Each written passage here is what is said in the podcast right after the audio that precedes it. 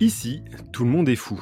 Alors qu'il n'est même pas grilleur, les slictueuses Anne-Cécile Dagueff et Agatha Liévin-Bazin nous rendent tout flivoreux comme des Borogov. Préparez-vous à girer et vribler comme jamais et glouffez-vous de joie car nous allons bournifler Alice au pays des sciences.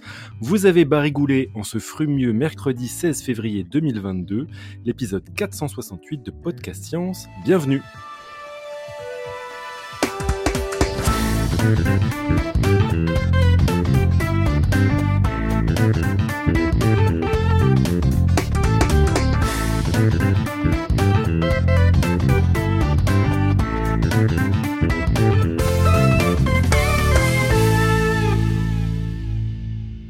Et ce soir, petit tour de table virtuel, nous avons tout d'abord Cléora, notre expert en psychologie qui nous parle depuis la Normandie. Salut à tous. Ensuite, de loin, nous avons Alexa, notre Batwoman depuis Los Angeles. Salut tout le monde. Et Léa, notre grande prêtresse des plantes depuis Strasbourg. Bonsoir. À la technique, notre Alsacien Pascal. Salut tout le monde. Et nous avons le plaisir d'accueillir, comme je l'annonçais dans mon introduction, ressemblant au poème Le Jabberwocky de Lewis Carroll, deux autrices ayant publié un livre aux éditions Belin intitulé Alice au pays des sciences.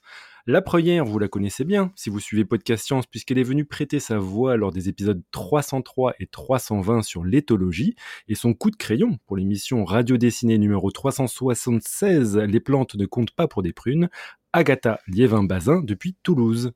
Et bonsoir.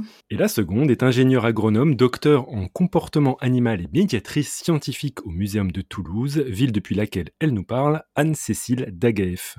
Bonsoir. Et pour finir, moi-même, Topo, votre humble serviteur, aussi fou qu'un chapelier ou un lièvre de Mars depuis Paris, à moins que ce ne soit le pays des merveilles. Alors, en guise d'introduction, bah, j'aimerais bien qu'on parle de, deux genèses. Tout d'abord, celle de votre projet de livre, et puis ensuite celle des deux ouvrages de Lewis Carroll, Les aventures d'Alice au pays des merveilles et de l'autre côté du miroir. Je pense qu'on découvrira tous les deux qu'il s'agit euh, d'histoires assez alambiquées et où le hasard et la sérendipité. Oh là, le hasard et la sérendipité vont bon train. Je sais mieux prononcer du Jabberwocky qu'un euh, mot en français. C'est terrible. Sérendipité, il est trop dur. Hein. Moi, je l'utilise jamais. je n'arrive pas non plus. Donc voilà, pour votre projet, j'ai compris que le point de départ, c'est un lieu qui compte beaucoup pour Podcast Science, puisqu'il s'agit de l'Euré Café, dont l'un des cofondateurs, Arnold Oswald, était venu nous parler de la méthode scientifique dans l'émission 297. Est-ce que vous pouvez nous parler un petit peu de ce lieu et de la raison pour laquelle il a cristallisé le projet de votre ouvrage? Eh bien, euh, tu, veux que je commence, Anne-Cécile? Hein, Je ne veux pas te bah, couper l'herbe sous le pied. Euh, en fait, euh, ce qui s'est passé, c'est qu'on s'est retrouvés toutes les deux à Toulouse. et en fait, on s'est rencontrés, alors je ne veux pas dire de bêtises, mais ça devait être été 2010 truc comme ça, euh, lors d'une soirée qui était organisée par l'assaut des Petits Débrouillards qui avait lieu à l'Oré Café. Et ce qui est assez incroyable, c'est que hum, c'était sur les mal-aimés. Donc euh, il y avait une asso euh, qui parlait des ours, il y avait des gens d'Ad Naturam qui font aussi partie de la merveilleuse association du Café des Sciences qui venait parler de serpents. Et moi je parlais inlassablement de corbeaux. Et bim bam boum, Anne-Cécile est venue elle a parlé de corbeaux, on s'est très bien entendu. et donc c'était à l'Oré Café. Et ensuite, Anne-Cécile m'a proposé un projet qu'on appellera plus tard les Désenchantés. D'accord. Et donc, euh, en gros, c'est quoi les soirées désenchantées, euh, Anne-Cécile? Euh, En fait, j'étais un peu partie du concept de ma relecture naturaliste, ou du moins de ma vision naturaliste, ou ma vision curieuse de tout ce que je regarde. Mhm. Et du coup, j'avais une grosse interrogation, mais genre euh, l'interrogation métaphysique de ma vie, c'était est-ce que Simba pouvait survivre en mangeant des larves? Ou est-ce ah qu'il n'aurait pas bouloté directement Timon et Mpumba euh, Voilà, ça fait quelques années que j'avais cette question. Et du coup, je me suis dit, bah, ça se trouve, euh, ça peut être intéressant, c'est un bon prétexte pour parler un peu de, de Lyon, pour parler de plein de choses en fait. Et du coup, on pourrait faire une conférence où on prend un Disney puis on explique comment ça se passe dans la réalité. Et je suis arrivée à l'Oré Café et il y a, ce devait être Arnold ou Samuel de qui m'a dit, mais attends, Agatha, elle a fait des choses sur les lions et tout, vous pourriez peut-être vous entendre.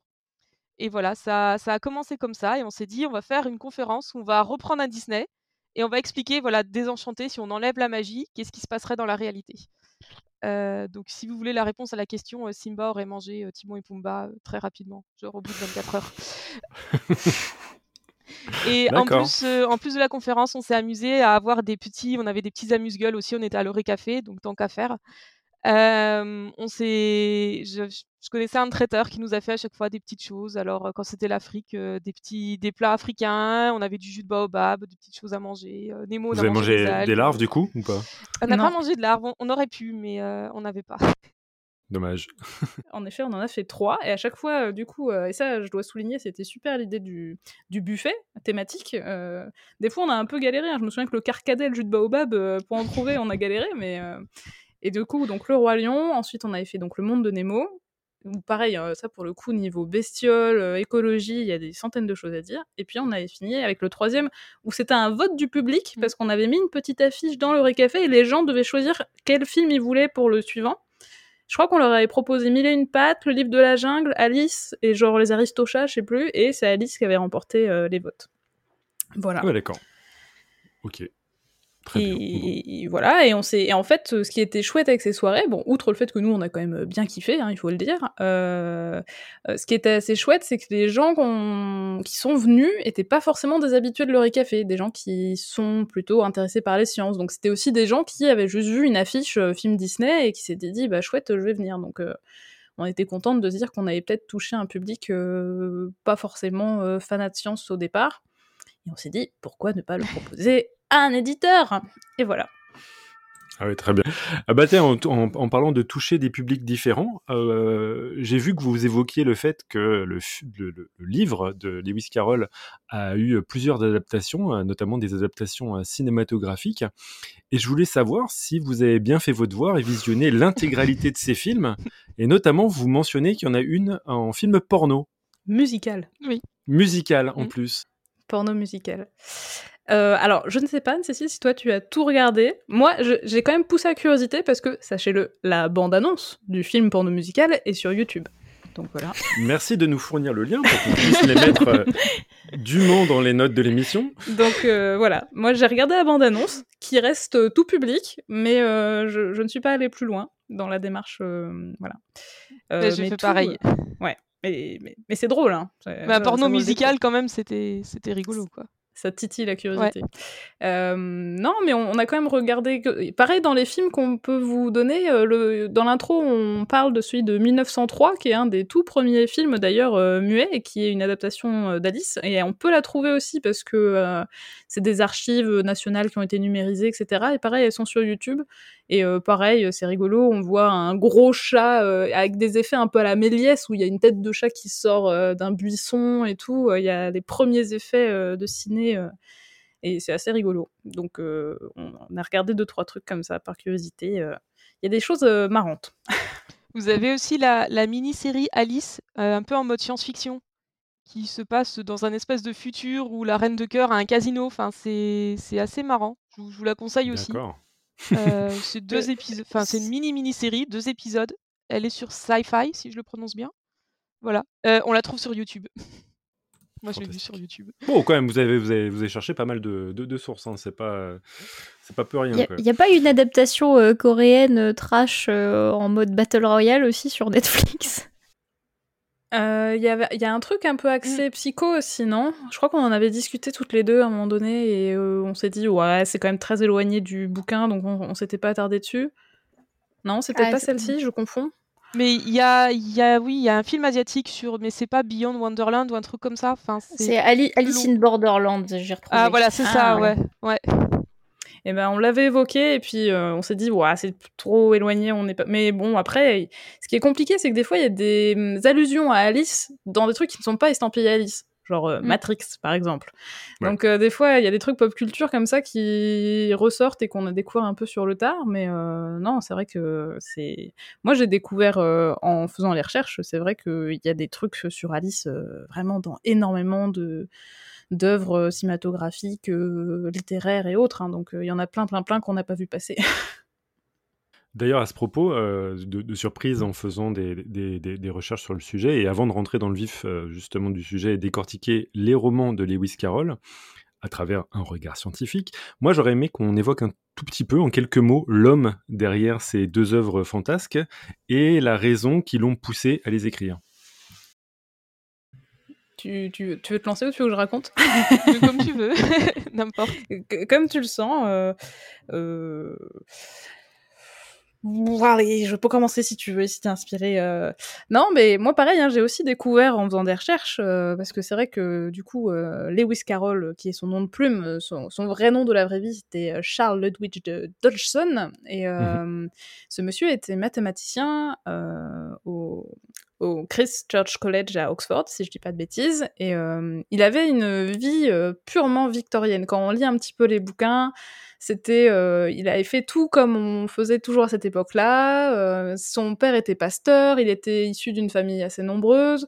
Euh, il avait été envoyé dès ses 12-13 ans en pension, et ensuite, genre à 17-18 ans, il a été envoyé dans le collège où il est devenu professeur et où il a passé toute sa vie. Et il avait une vie comme ça qui peut paraître un peu austère. En plus, à l'époque, quand on était enseignant, on était plus ou moins rattaché à l'église, il était diacre, même si... Euh... Alors ça, j'ai pas eu certitude, mais je crois qu'il pouvait quand même, s'il le souhaitait, se marier, mais lui, il n'a jamais été marié. Euh, mais en même temps, donc il y a ce côté quand même très professoral, un peu austère, qui se dit, ouais, en fait, ce mec-là était quand même un petit peu rasoir, et en fait... Euh, à côté de ça, on voit que depuis qu'il est tout jeune, avec ses frères et sœurs avec qui apparemment il vivait sa meilleure vie, il créait des journaux qui s'appelaient Mismatch, dans lesquels il écrivait déjà plein de jeux de mots. Euh, enfin, c'était un peu quand même celui qui créait des jeux avec ses frères et sœurs, qui était très inventif. Mhm. Euh, dans la vie privée, apparemment, c'était quand même un homme très cultivé qui adorait aller aux expos, qui adorait aller au théâtre, qui allait régulièrement à Londres. Euh, donc, euh, et, et, en fait, voilà, il a cette, euh, cette, cette inventivité débridée qui, euh, qui se révèle surtout bah, quand il passe du temps avec la vraie Alice Liddell et ses sœurs. Et il y a cette fameuse après-midi, tu veux peut-être raconter l'après-midi doré Ouais, Donc il y a eu une vraie... pleuvait en fait. en plus. Il y a eu une vraie Alice, c'est ça. Donc, il y a eu une vraie Alice. Oui, il était, il était devenu très ami avec les enfants du doyen de Christchurch, donc quand même une famille de la bonne société, on va dire. Euh, et surtout avec les trois filles. Donc il y avait euh, la, la, plus grande, c'était euh, Edith. C'est Edith. Edith, c'est ça, ouais. Après il y avait Alice et ensuite Lorina. Et il avait une passion pour la photographie, je pense qu'on y reviendra peut-être, mais et il aimait bien les prendre en photo parce qu'ils avaient un garçon plus âgé, mais il s'entendait un peu moins bien avec lui. Et en fait, il les amenait beaucoup en sortie et notamment faire ben, des promenades en barque. Alors, il y a un poème qui s'appelle L'après-midi doré, mais apparemment, ils ont fait des, des simulations du temps le 4 juillet, c'était un 4 juillet, en 1862 pour être hyper précis. Apparemment, il pleuvait un petit peu. donc, il était en barque avec son ami Duxon J'ai plus. Si, c'est. Attends, non, c'est pas Duxon, c'est Duckworth. Ouais, Duckworth. Voilà, avec un ami. Et en fait, ben, pendant, la, la enfin, pendant la promenade, les petites s'ennuyaient, donc il leur a raconté une, histoire. Une histoire complètement folle qu'il a inventée au fur et à mesure. Et apparemment, dans cette histoire, il mettait beaucoup de références à leur vie en commun, aux gens qui connaissaient Oxford et tout. Et en fait, euh, après, Alice lui a dit Mais cette histoire est super, euh, s'il te plaît, offre-la moi. Et elle lui a demandé, lui a demandé, lui a demandé, et en fait, il lui a couché sur papier et il lui a offert pour, pour Noël, si, si je ne me trompe pas, deux ans plus tard, en fait, en 1864, quand Alice avait 12 ans. Et, donc, ce, ce, premier, cette première version, c'était pas exactement le même titre, c'est ça? Non, c'était Les Aventures d'Alice sous terre. Il y avait un peu moins de chapitres qu'il a, il a rajouté, dont la fameuse Tea Party s'était rajoutée après. Mmh et il a fait des, des dessins aussi euh, donc lui-même a dessiné, c'est assez sympa, on peut voir. Il a tout illustré, ouais, c'est assez impressionnant. Moi, ça, je l'ai découvert en écrivant le bouquin. Je savais pas du tout qu'il dessinait et il a tout écrit à la main. Du coup, c'était quand même un beau cadeau, quoi. Hein. ah oui, et, d'ailleurs, ça, pose la question. Vous avez dit qu'il était euh, photographe et moi, j'étais très surpris d'un des passages qui, est dans votre livre sur les photos qu'il prenait. Donc, euh, on a une photo qu'on a mis dans la chat room et qu'on mettra dans les notes de l'émission de la fameuse euh, Alice, qui est un, un, très joli portrait. Mais visiblement, il faisait pas que ça comme photo avec les enfants. Et euh, bah alors c'est dit et, euh, ensuite euh, on passe à autre chose en, deux phrases dans votre livre. Mais vous, ça, vous a fait quoi d'apprendre justement qu'il faisait pas que des photos des enfants habillés euh, bah en fait, moi j'ai lu quand même pas mal de choses parce que c'est vrai que je voulais être la plus objective possible. Et c'est vrai mmh qu'aujourd'hui, avec notre regard moderne, on se mmh. dit euh, un homme adulte, euh, célibataire qui fait des photos de petites filles nues, c'est quand même très étrange. Mmh euh, et j'ai vraiment essayé de me documenter. J'ai lu pas mal de trucs d'universitaires, notamment, je peux vous renvoyer aux travaux de Hugues Le Bailly, qui a étudié très en détail les carnets, parce qu'il a tenu un. C'est pas carnet, le cherche le mot que je. Un journal intime pendant des années, pendant 30 ans, il a écrit tous les jours dans ses carnets, euh, donc notre Charles Ludwig Dodgson. Et euh, c'est de ce que j'ai. Après, je ne l'ai jamais connu cet homme, donc je ne peux pas euh, ah certifier, voilà, absolument que ce que j'affirme là est, est, vrai. Mais quand on remet un petit peu dans le contexte, il y avait vraiment à cette époque, mais chez plein d'autres gens de son temps, une fascination pour l'enfant à l'époque victorienne. Mais mmh. que ce soit des petites filles, des petits garçons, il y a vraiment cette idée de, pureté, et, c'est vrai que nous, ça nous paraîtrait extrêmement chelou, c'est que, genre, pour se souhaiter la bonne année, ils s'envoient des photos d'enfants nus, mais tout le monde trouve ça euh, vraiment normal, quoi. Il y a vraiment cette fascination, et par exemple, on retrouve ça aussi chez, euh, chez, euh, chez Barry, l'auteur de Peter Pan, qui a d'ailleurs tout ce délire avec l'enfant éternel, etc.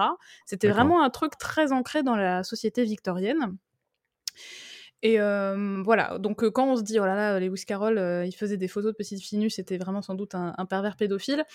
voilà, je peux pas l'assurer à 100% puisque je ne l'ai pas côtoyé, que je ne peux pas y voir une version objective, mais quand on fouille un petit peu, quand on regarde les données de l'époque, ce que faisaient les contemporains et comment c'était vu, je, je, pense vraiment qu'il avait une fascination pour euh, l'enfance, hein, clairement. D'ailleurs, euh, il a entretenu plein d'amitiés avec des enfants. C'est assez drôle, hein, parce qu'il allait au théâtre et souvent dans ses carnets, il soulignait le, le jeu d'acteurs d'enfants entre 7 et 12 ans et souvent, en fait, il sympathisait avec eux.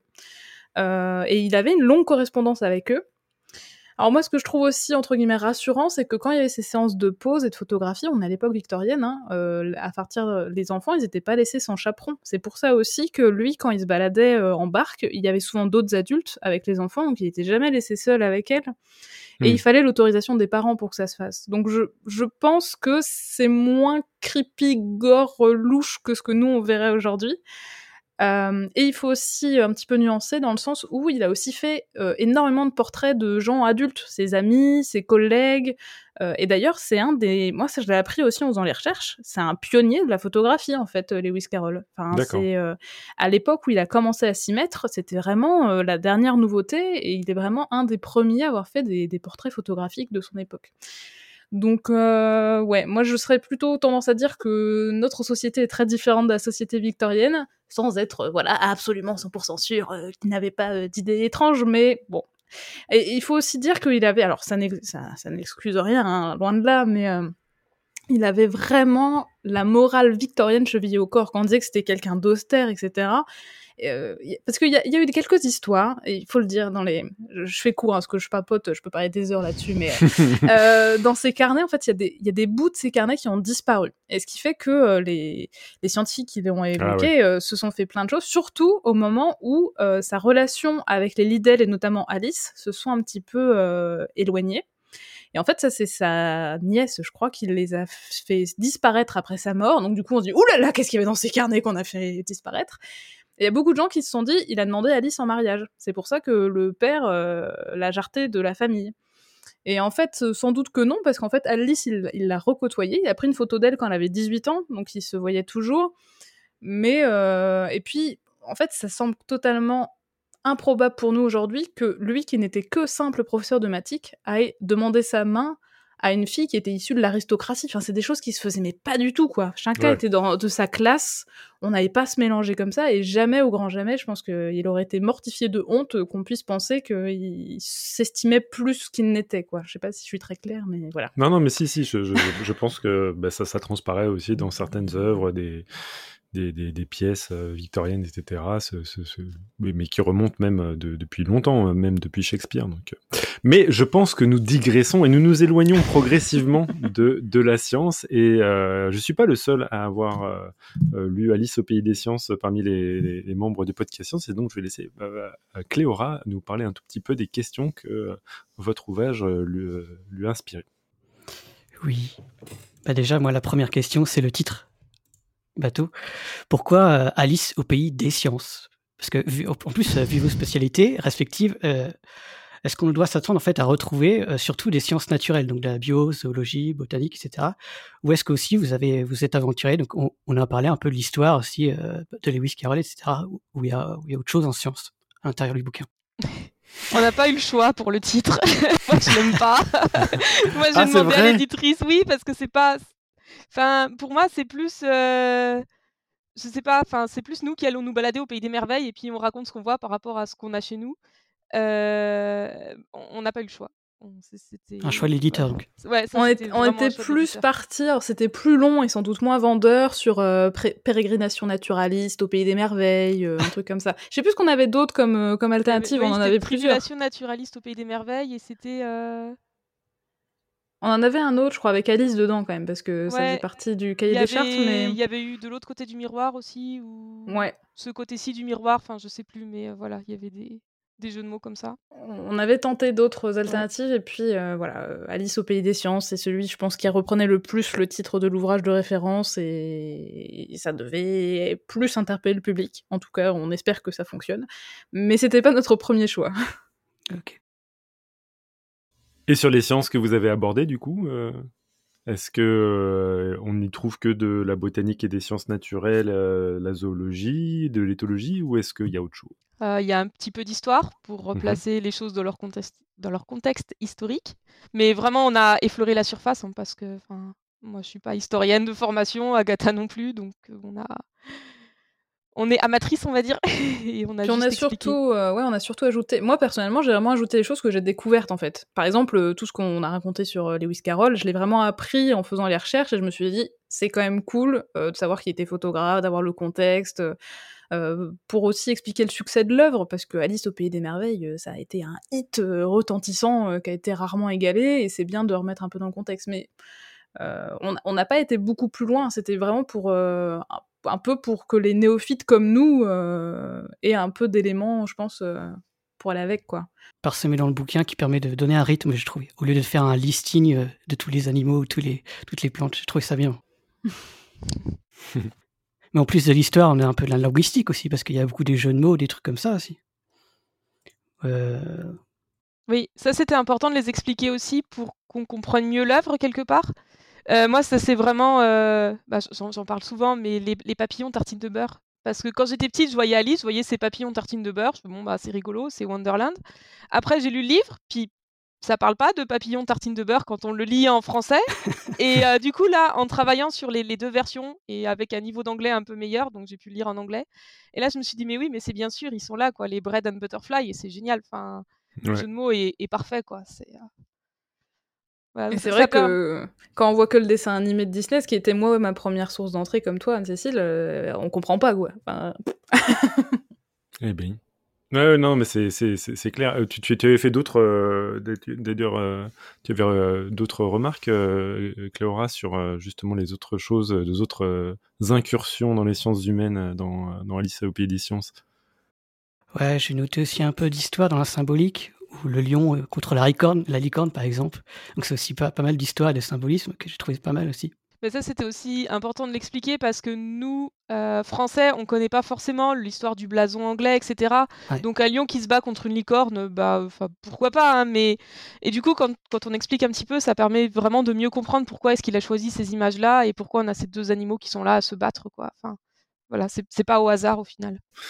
Euh, je, propose qu'on s'intéresse maintenant euh, véritablement au, livre qui est euh, découpé en deux parties. Il y en a une première qui c'est Bestiaire fantastique et fantasmé et l'autre qui est Tea Party au pays des merveilles.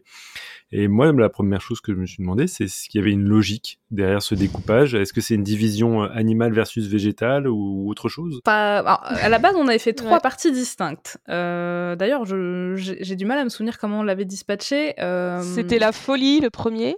Ouais, c'est ça. Euh, ouais. Ensuite, la partie animaux et ensuite la mm. partie vraiment euh, thé, fleurs, où il y avait cette thématique. Euh, donc, il y a vraiment ouais, folie, animaux, plantes. D'accord. on avait aussi un petit peu essayé de respecter la chronologie des événements au début, sur comment elle rencontre. Et puis ensuite, on s'est rendu compte que d'un point de vue thématique, en tout cas, par exemple, moi, la partie bestiaire on s'est rendu compte que juste rencontrer les animaux, c'était, ça n'avait vraiment pas beaucoup de sens parce que c'est le bazar dans l'histoire, parce qu'elle va d'une rencontre à une autre des fois sans qu'il y ait de logique. Et on a fait un petit peu par euh, thématique géographique. Par exemple, on a regroupé euh, des animaux aquatiques entre eux. Par exemple, le dodo qu'elle rencontre au début du premier livre et euh, les morses, les huîtres qui sont dans le deuxième. Parce qu'on s'était dit, bon, ça reste cohérent, ces animaux aquatiques. Et puis, c'était le côté un peu balade, parce qu'on avait construit la conférence en mode mmh. vraiment balade. on avait suivi, nous, la chronologie du film Disney quand on l'avait construit. Et là, ouais, c'était un mélange de thématique, chronologie. voilà. D'accord, d'accord. Très bien. Eh ben, ah, il y a Eléa qui, je pense, nous soumettre. J'ai été personnellement fascinée par la quantité de pages que vous avez consacrées aux huîtres. Pour tout te dire, euh, j'ai écrit à un éditeur qui a fait un livre que sur les huîtres. Et je lui ai dit, euh, il n'existe dans aucune médiathèque, s'il vous plaît, est-ce que vous, voulez, vous pouvez m'en envoyer un SP Et euh, ah, petite... Waouh Les huîtres, ça réveille la police. et du coup...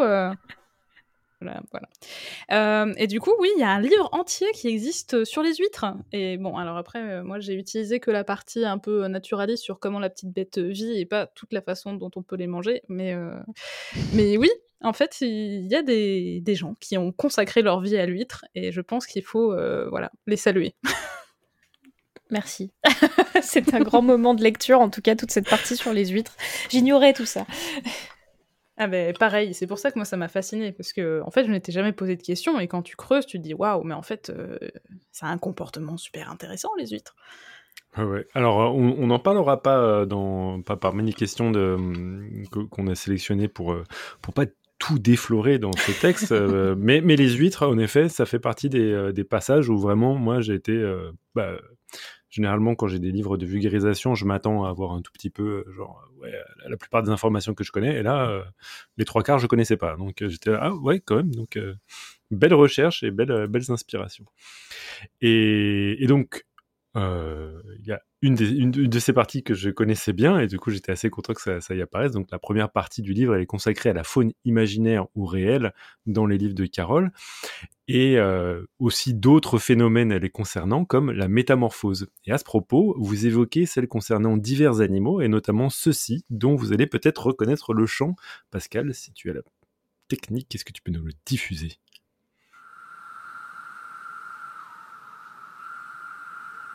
C'est un peu creepy, on dirait ma, comme les policiers dans ma rue. un peu ça.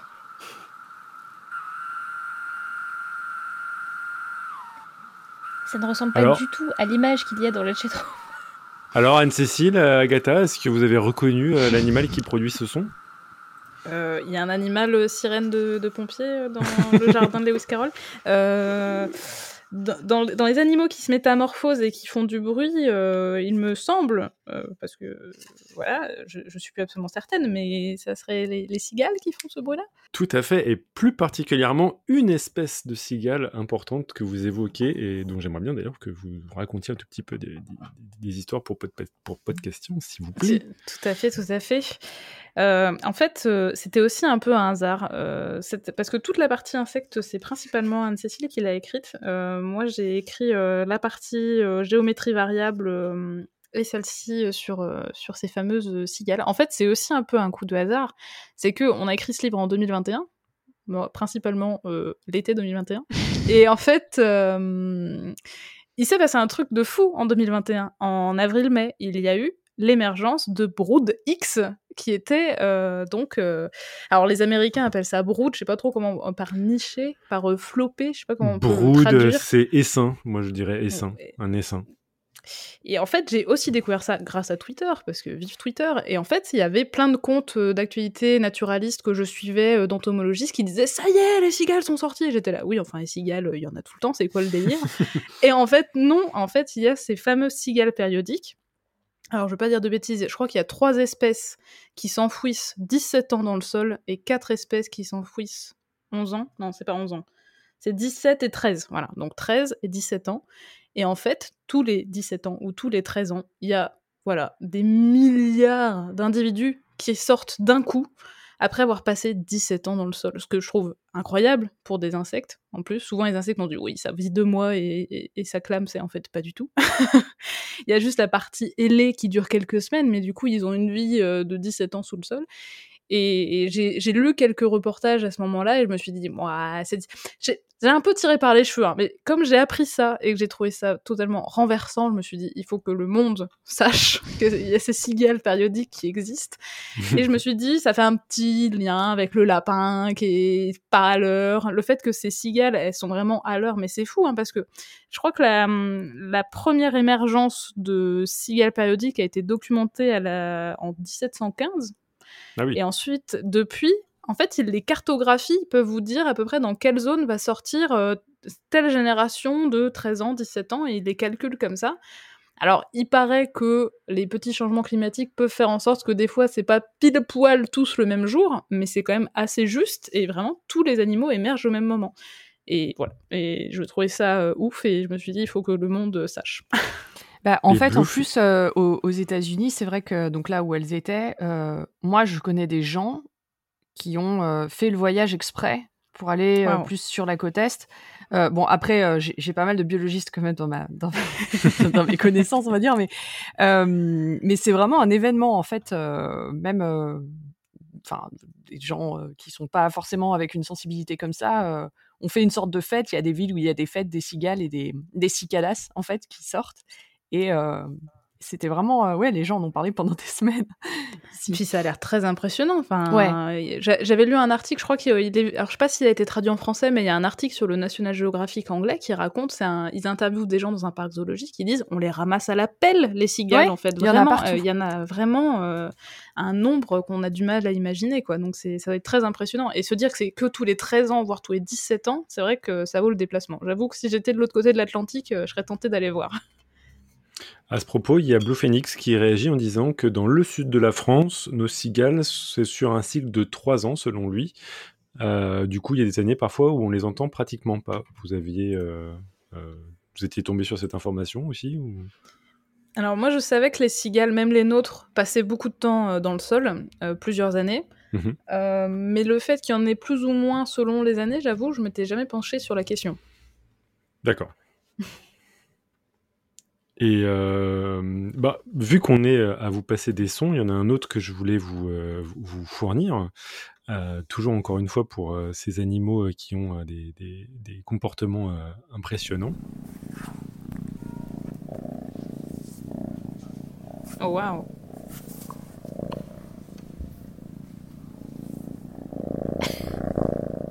Ah, si c'est pas apaisant ça Alors parmi les personnages les plus célèbres de la franchise, il y a le chat de Cheshire qui reste un préféré. Et s'il fait souvent son apparition dans votre livre, vous vous êtes euh, notamment intéressé à la science de son ronron. Est-ce que vous pouvez nous en dire plus? Cette fois-ci c'était Anne-Cécile qui s'en est occupée ou c'est euh, encore une fois Agatha? Non, c'est Agatha euh, encore une fois. C'était moi le chat de Cheshire.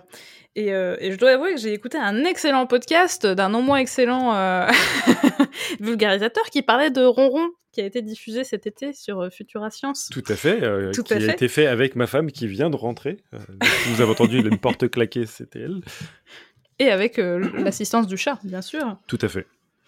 Et, et, en fait, oui, pareil, parce que du coup, le chat de Cheshire, c'était l'excuse pour parler des sourires chez les animaux.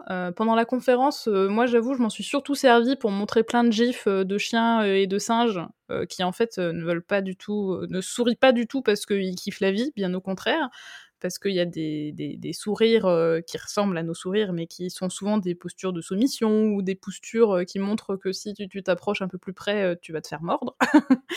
et j'avais surtout utilisé ça. Et puis ensuite, là, avec le bouquin, je me suis dit, c'est l'occasion un petit peu de, de, creuser la question. Et c'est vrai qu'il y avait la question voilà, du ronronnement. Surtout que dans Alice, en fait, c'était euh, assez drôle. Il y a au début du deuxième livre, euh, elle regarde euh, les. Parce qu'il y a deux petites chatonnes. Parce que dans le premier livre, elle parle de sa chatte qui s'appelle Dina. Et en fait, dans le deuxième, elle joue avec les deux petites Blanche-Neige et Kitty. Et elles disent que les, les chats ronronnent pour répondre. Et on ne sait jamais si ça veut dire oui, non, zut. Donc on ne sait jamais ce qu'ils pensent.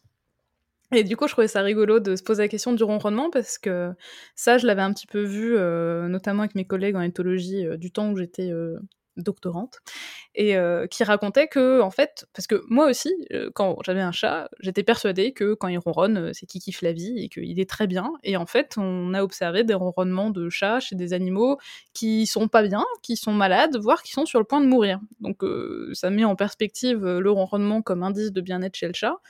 Et en fouillant un petit peu, c'est vrai que j'ai trouvé un papier qui quand on voit le titre, se dit euh, what? Qu'est-ce que c'est que ça?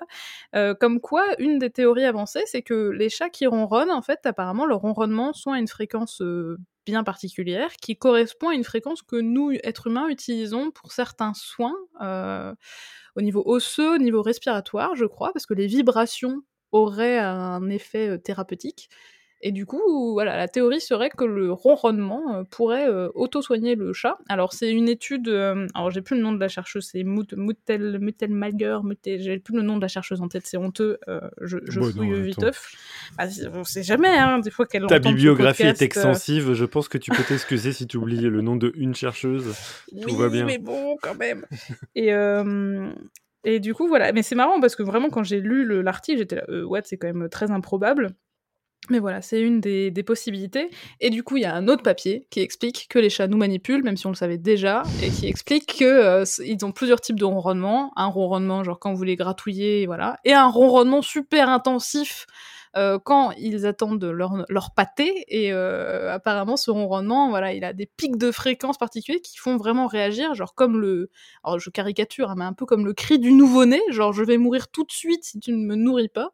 Euh, et, c'est très drôle parce que les gens qui ont des chats réagissent plus vite que ceux qui n'en ont pas, en mode euh, on les a entraînés quoi. Les humains sont entraînés à comprendre que là il faut nourrir tout de suite. Donc je trouve ça drôle parce que euh, on sait toujours pas si le chat est officiellement domestiqué. C'est une grande question sur laquelle les spécialistes n'arrivent toujours pas à s'accorder. Genre est-ce que le chat est domestique ou pas mais voilà, au bout de 10 000 ans de, cohabitation, on voit que c'est eux qui, maîtrisent les croquettes et la vie avec nous. Alors les croquettes de il y a 10 000 ans quand même, elles étaient un petit peu moins... Non, mais bon. voilà, sur le ronron du chat. Donc on a parlé de grillons, de chats, des animaux qu'on connaît déjà. Mais il y a plein d'animaux étranges dans, dans, Alice au Pays des Merveilles. Et parmi les animaux les plus étranges, moi, ce que j'ai trouvé, c'est la, fameuse tortue fantasy, ou alors euh, simili-tortue selon les traductions, là, pour traduire un mock turtle. Alors personnellement, je trouve ça étonnant qu'on appelle la tortue fantasy, alors que mock veut dire quelque chose comme une mauvaise copie de la réalité, quelque chose comme ça. Donc, est-ce que c'est vraiment un... je pense que c'était pour vous un challenge, en fait, la traduction aussi de livre par rapport à en prendre, parce que c'est avec beaucoup de jeux de mots en anglais. C'était pas trop frustrant, du coup, de ne pas l'écrire en anglais? Bah, ça, pour le coup, c'était un peu Anne-Cécile, ma référente euh, traduction, parce qu'elle avait une bien ah. meilleure connaissance du texte que moi de départ. Et euh, du coup, c'était une, euh, une, décision conjointe. Mais c'est mm. aussi Anne-Cécile qui vérifiait dans ses bouquins, parce qu'elle avait plusieurs versions, pour savoir euh, sur quelle traduction il fallait qu'on s'accorde. Ouais, on a pris celle d'Henri Parizeau, parce que c'était celle qui a été qui est considérée comme la meilleure traduction d'Alice, enfin, en cherchant des trucs sur internet sur quelle traduction prendre. Et il avait. Alors, il faudrait regarder parce qu'il a mis plein de notes pour expliquer les choix qu'il a fait comment il a dû traduire et tout. Et c'était fantasy en mode, je sais pas, je sais pas comment expliquer, mais quelque chose qui n'est pas vrai. Oui, un peu loufoque, un peu. Voilà, il, a utilisé ça pour tout. C'est vrai qu'on a des fois simili tortues, mais bon après, voilà, c'était des choix de, de traducteurs, quoi. Moi, j'avoue, j'aimais bien Simili Tortue, mmh. mais comme on avait euh, tranché en disant on garde euh, Henri Parizeau tout le long, euh, on s'y est tenu. Mais je trouve aussi que ouais, Simili Tortue, on voyait plus le côté faux comme Simili Cuir, on se dit bon voilà. Et fantasy, bon, c'est vrai qu'un bijou fantasy, des mmh. fois, ça peut imiter un bijou, par exemple, qui a de la mmh. valeur, mais c'est plus subtil, quoi. Ouais, j'avoue, je suis moins convaincue aussi. Donc pour vous citer, euh, dans la première ébauche de l'histoire illustrée par Lewis Carroll lui-même, donc la, le fameux animal, donc l'animal est représenté d'une façon bien étrange, avec des plaques d'écailles qui rappellent plus le pangolin, pangolin pardon, ou le tatou que la tortue, et sa tête ressemblerait à celle d'un paresseux ou d'une loutre de mer, et ses membres évoquent ceux d'une otarie. Donc c'est bien ça. Des fois, dans les versions aussi, j'ai entendu des têtes de veau, des trucs comme ça. Ouais, alors ça pareil, je suis un peu triste. Euh, je voulais, j'ai un petit peu embêté notre éditrice jusqu'au bout parce que je voulais qu'on mette cette image euh, de Lewis Carroll dans le bouquin et puis bah ça tenait plus donc euh, il n'y est pas mais il est en image libre de droit donc si vous cherchez euh, Lewis Carroll Mock Turtle sur l'internet mondial. Je pense que vous le trouverez, mais c'est vraiment une sorte de tête de paresseux avec ouais, des écailles très très cheloues, hein, on va pas se mentir. Euh, J'aimais vraiment bien cette représentation, et c'est vrai qu'ensuite, ce qui s'est passé, donc, euh, parce que ça, c'est le dessin, qui est, le fameux bouquin dont vous parlez tout à l'heure, qu'il a offert à Alice euh, Liddell et qu'il a entièrement illustré de sa main. Mais quand le livre est paru en 1865, il a été entièrement illustré par, par Téniel, euh, qui était donc euh, l'illustrateur officiel qui a illustré les deux bouquins. Et lui, voilà, il a fait le choix de représenter une tortue euh, marine avec une tête de veau, des pattes arrière de veau et une queue de veau. Et toutes les illustrations qui ont été faites depuis de cette fameuse simili-tortue se sont inspirées de la représentation de Téniel. Même aujourd'hui, hein, il y a des représentations très très contemporaines qui reprennent ça. Et en fait, là aussi, c'est vrai que là, comme ça, on peut se dire, bon, c'est juste une tortue chelou avec une tête de veau. Mais quand on remet dans le contexte de l'époque, il y a toute cette histoire que les Anglais, bon, il faut le remettre, hein, l'empire britannique de l'époque victorienne, euh, c'était quelque chose. Hein, euh, la reine Victoria, on disait que le soleil ne se couchait jamais sur son empire parce qu'elle elle avait une emprise sur euh, les trois quarts des pays de la planète. Et les Anglais étaient très friands de mets exotiques et euh, du coup, ils consommaient de la soupe de tortue verte euh, à cette période-là, à partir des années 1750-60, euh, jusqu'au moment où les tortues vertes, bah du coup, ça coûtait quand même très cher, et puis il n'y avait plus de tortues, hein, à force de les pêcher. et la bonne société anglaise qui en fait, à la base, c'était vraiment un mets rare que seuls les, les, aristocrates et même la famille royale pouvaient se payer. Et puis, bon, il fallait quand même vendre de la soupe de tortue à tout le monde finalement. Donc ils ont euh, un petit peu dévalué ça pour euh, transformer la soupe de tortue en euh, mock turtle soup, en fausse soupe de tortue, et on remplace la tortue par du veau. Voilà. Et quand on a cette histoire-là, ça fait sens que en fait la fausse tortue, c'est la fameuse tortue que les gens consommaient pour de vrai à l'époque, qui a été transformée par de la soupe de tête de veau. Mais ça, c'est fascinant. Ça veut dire qu'il devait y avoir une conversation entre euh, bah, l'auteur, Lewis Carroll, et son illustrateur qui a mené à peut-être euh, changer le sens de ce que voulait faire Lewis Carroll tel qu'on pouvait le voir dans, son, dans sa première version, Alice sous la Terre, puisque là on l'a mis dans les notes de l'émission et, dans la chat room, euh, les deux dessins n'ont vraiment euh, rien à voir et, euh, mm. ça, change en fait le sens de la créature, non?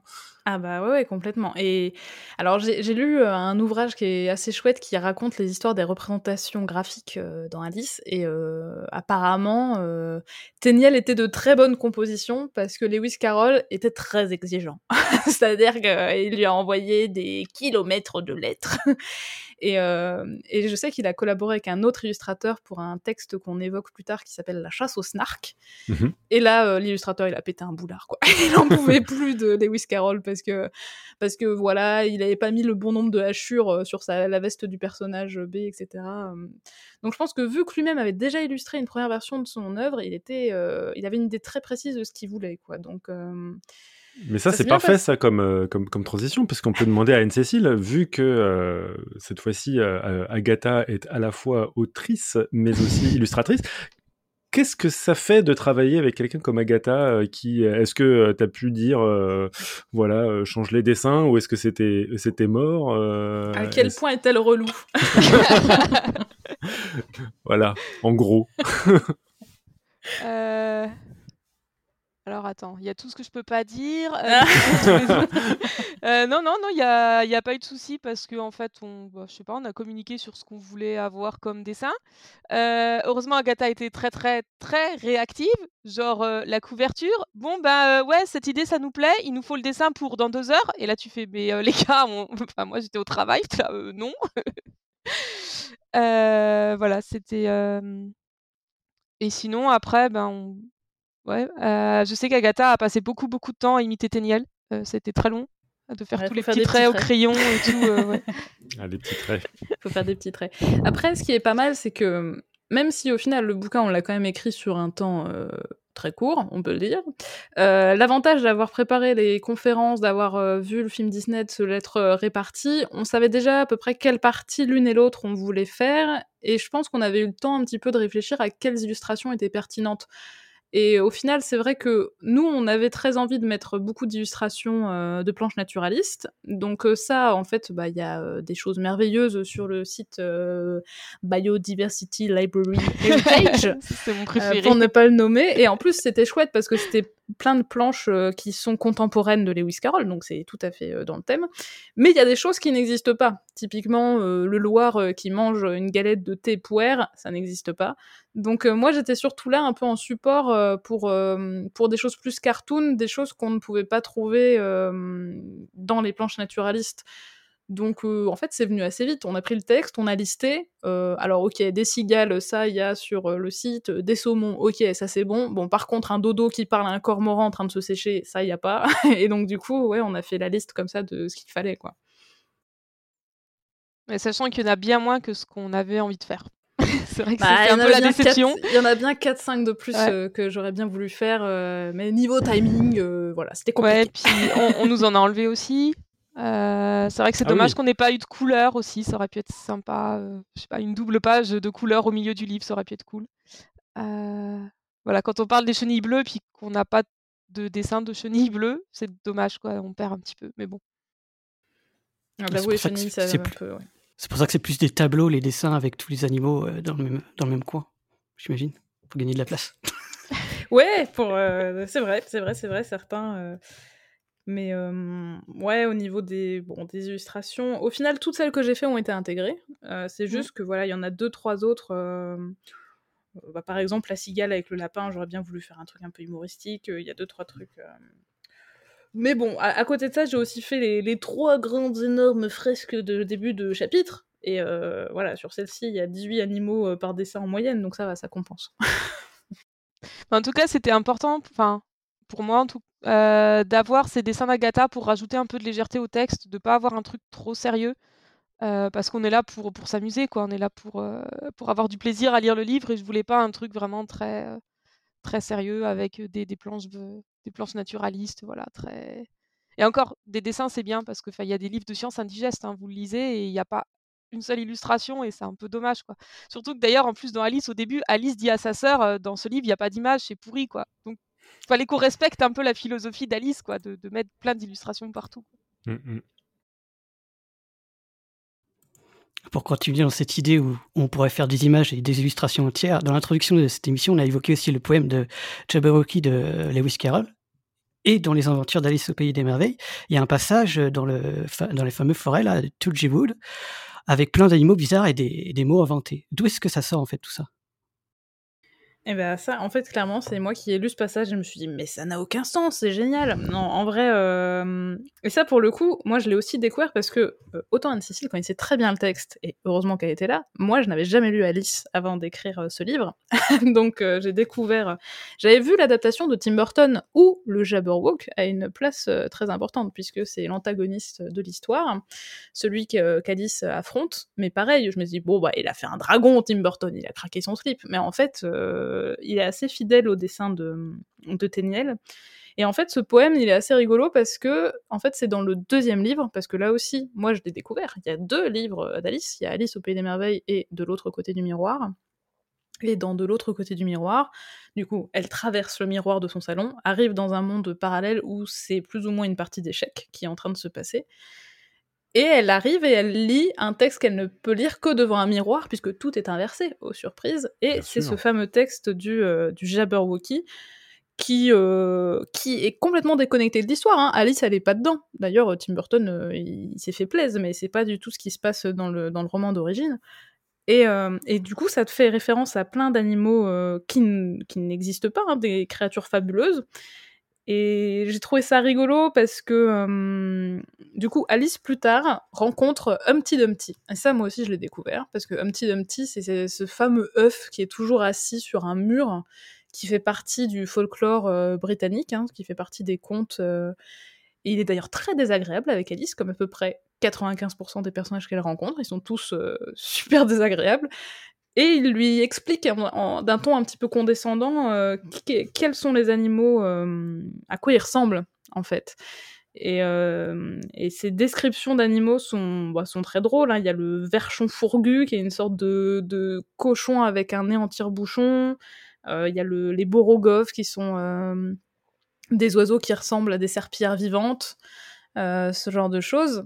Et, et j'ai trouvé ça. Alors, ça aussi, c'est un truc qui était assez inspiré des conférences, parce que dans le dessin animé de Walt Disney, si vous l'avez vu, il y a une séquence d'ailleurs que je trouve très angoissante, où Alice se retrouve dans le fameux bois, où il y a des pancartes qui vont dans tous les sens, et il y a une espèce de chien avec une tête de balai qui efface ses empreintes au sol, et donc elle se retrouve toute seule perdue, avec personne, elle se met à pleurer toutes les larmes de son corps. Moi j'ai toujours trouvé cette séquence horrible, et euh, dans cette séquence, il y a plein d'animaux, euh, notamment il y a des oiseaux lunettes, des oiseaux cymbales, euh, des, des, oiseaux parapluies. Et en fait, j'avais trouvé ça très rigolo de me dire, «Hum, est-ce que ça existe pour de vrai un oiseau parapluie? Et donc c'était vraiment un parallèle entre euh, ces animaux bizarres et et ceux qui existaient. Et en fait, voilà, euh, on a prolongé euh, ce jeu-là avec Jabberwocky parce qu'il y a d'autres créatures qu'il n'y a pas dans le Disney. Donc, mais c'était vraiment un prétexte. D'ailleurs, peut-être que je l'ai pas rédigé de manière très subtile parce que ça peut faire un peu liste, j'en ai bien conscience, mais c'était l'occasion de présenter des bestioles très bizarres comme le grand balisor, voilà, que moi j'ai découvert en faisant ces recherches. Il y a en Asie du Sud-Est un blaireau géant qui a un nez en, trompe. Voilà, je trouve ça incroyable. Et c'est un animal sur lequel on ne sait à peu près rien. On ne connaît pas son comportement, on ne sait pas combien de temps il vit, on ne sait pas s'il vit en couple, seul ou pas, parce qu'il vit au fin fond des forêts euh, du Laos où personne n'est allé, et voilà, je trouve ça fascinant. Et ouais, ouais, c'est vrai, j'en ai déjà partagé sur, euh, sur Saft, c'est c'est, une bestiole un petit peu bizarre, elle s'appelle Arctonix euh, colarix, j'en ai profité euh, une fois pour faire un, un dessus, mais ouais, c'est, totalement invraisemblable. C'est exactement la description, un blaireau avec un nez de cochon. Il n'y a pas de... Et je j'en avais jamais entendu parler avant de faire ces recherches, parce que vu qu'on ne connaît rien dessus, ben, on n'en parle pas. Il n'y a pas de docu sur le grand balisor euh, qui existe. Mais ce que j'ai bien aimé dans cette euh, bah, liste, moi, j'ai, trouvé ça comme une, exploration. C'était, euh, on se laissait volontiers emmener. C'est que pour certaines descriptions de, ces poèmes ou de ce texte, tu arrivais quand même à trouver des exemples. Typiquement, il y a des oiseaux à lunettes. Tu as réussi à en trouver un Tout à fait. Tout à fait. Euh, bah, il y en a même plein, hein, des oiseaux à lunettes. Euh, c'est vrai que je parle des choux. Parce qu'il y a 46 000 espèces d'oiseaux à lunettes. Donc, ah oui, euh, c'était là où c'était plus compliqué, même pas compliqué, non, mais les oiseaux parapluies, c'était rigolo de parler des fameuses. parce qu'il y a vraiment des umbrella birds en anglais, qui sont en fait des alors ça y est, le nom m'échappe parce que forcément, euh, c'est au moment où je vais en parler que mon cerveau oublie, avec euh, des énormes caroncules, euh, qui, des, donc des espèces de bourrelets de peau, comme les dindons, qui leur pendouillent sous le cou. alors attendez que je retrouve le nom exact. non mais c'est... Je l'ai dessiné en plus cet oiseau. Alors attends, tac. Je, vais retrouver, j'ai la petite page pas loin. Euh, tout à tout, c'est la coracine casquée. Merveilleuse coracine casquée. Et si vous regardez une photo ah. d'une coracine casquée, ils ont une espèce de coupe, un croisement entre un palmier et une coupe Playmobil qui fait comme un parapluie sur leur tête. C'est incroyable. Et euh, voilà, ils ne ressemblent à rien, objectivement, mais ce sont vraiment des Umbrella Birds. Voilà, en vrai. Euh, Alors, la coracine casquée, quand même, ce qui est plus remarquable, c'est euh, le, mâle qui sort une sorte de. Ça, jabot de... Ouais, c'est une sorte de. On a l'impression que c'est. Comment on appelle ça euh, Ouais, une sorte de. je, n'arrive pas à trouver mes mots, c'est terrible. Mais donc, en effet, elle est casquée, on a l'impression qu'elle a un petit, un petit parapluie sur la tête, mais elle a surtout une écharpe et qui lui tombe du cou comme ça. Euh, mais voilà, une, une caroncule. Comme les... Mais j'ai appris le mot aussi, hein, c'est pour ça que je suis très fière et que je le répète euh, joyeusement. mais c'est comme les dindons, ça s'appelle ça aussi les caroncules chez les dindons, même si c'est moins impressionnant parce que ça fait 5 cm, lui ça fait 50 euh, cm et ça pendouille sous son ventre. D'ailleurs, quand il vole, je ne sais même pas comment il fait pour gérer ce truc-là entre les, les, arbres parce que ça doit flottouiller. il doit y avoir des problèmes d'impact de caroncule des fois, je ne sais pas, dans la forêt amazonienne, mais bon. Voilà, les, oiseaux parapluies. Que des trucs bizarres. On parle du babiroussa, enfin, que des, des bêtes étranges. J'ai été quand même flatté que vous, vous évoquiez aussi le jackalope euh, en citant euh, un, excellent article. Donc ça, ça m'a fait très plaisir. Donc euh, vous pouvez me parler un tout petit peu du jackalope Qu'est-ce que c'est? Eh bien, le jackalope, c'est la contraction de jackrabbit et de antelope, donc un, lièvre cornu. Avec ses cousins, le... attends, tu vas, tu vas m'arrêter, c'est le Volpertinger, c'est ça? Celui qui a ses petits crocs et ses petites ailes qui viennent de Je ne t'arrête pas, c'est tout à fait exact. C'est Volpertinger, voilà, tout à mmh fait. Et, et je, crois d'ailleurs que j'ai découvert la version réelle de la chose sur ton blog, donc c'était tout à fait normal de rendre à César ce qui est à César. Ah, ça, quoi, il y a voilà, un, virus de la famille des papillomavirus qui provoque des excroissances sur ces pauvres lagomorphes qui se retrouvent avec comme des cornes sur la tête et on peut penser que c'est à l'origine du, mythe de cet animal euh, un peu mystique. Alors je sais pas si le mythe était là avant les, lapins cornus ou pas, mais en tout cas, euh, on peut trouver. À mon avis, le, mythe et, la réalité se sont rencontrés. Se sont rencontrés. mais par contre, et là, j'imagine que c'est Anne-Cécile qui, a trouvé cet exemple-là. Euh, j'ai beaucoup apprécié le, coup de chapeau si vous me permettez l'expression, que vous avez donné à des, un groupe d'insectes qui s'appelle les membracides. Moi, personnellement, c'est mes insectes préférés. Est-ce que vous pouvez nous expliquer en quoi ces insectes ont un lien avec le chapelier fou? Euh, Oui, c'était pour parler un peu des, insectes bizarres. Euh, enfin, comment ne pas citer les membracides parce qu'ils sont tous bizarres. Euh, alors c'est tout petit, hein. si vous êtes comme Alice et que vous aimez que les petits insectes, ça fait quoi 7 mm à peu près, on va dire, quelque chose comme ça. Euh, et ils ont une excroissance du thorax, donc juste derrière la tête, qui, ben, on a l'impression qu'ils sont un peu coiffés. Alors ça dépend des, différents membres acides. Euh, voilà, alors soit ils ont, ils, ça, ils ressemblent un peu à des épines. Voilà, euh, ça peut être aussi pour, pour du, enfin, on pense que ça peut être pour du camouflage aussi. voilà, qui Enfin, on ne sait pas exactement à quoi ça sert, mais ça, ça permettrait peut-être de faire du camouflage. En tout cas, quand il y en a vraiment, quand ils sont sur des plantes, on a l'impression que la plante, elle a des épines. Enfin, voilà. Euh, et en fait, c'est plein de petits insectes. Et euh, alors moi, j'en ai un que j'aimais beaucoup. Alors, je vais essayer de bien prononcer son nom scientifique. C'est Bosidium globulare. Alors lui, il est rigolo parce qu'on dirait qu'il a un hélicoptère sur la tête avec des boules et puis une espèce de queue qui part. Enfin, c'est trop fou, quoi. Enfin, la, nature fait des choses, c'est absolument fantastique. Euh, voilà, j'invite vraiment les gens à taper euh, membracide sur, sur internet pour voir tous ces trucs bizarres. Ils ont des couleurs en plus qui sont magnifiques. Enfin, les insectes, il y a, y a, tout ce qu'on veut, quoi. C'est vraiment fou. Tout, ce qu'on peut trouver comme forme différente d'insectes, quoi. C'est assez incroyable. Donc juste pour resituer, la raison pour laquelle tu es passionné d'insectes, c'est ça, vient à ton doctorat, c'est ça?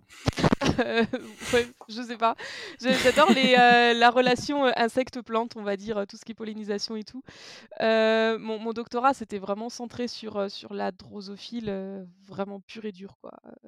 uniquement du comportement de drosophile et, et de l'imitation du choix de partenaires chez la drosophile. Donc on n'est pas trop sorti de, la drosophile femelle. Hein, parce que voilà, je pouvais même pas étudier les mâles, c'était même pas possible. Quoi. Ah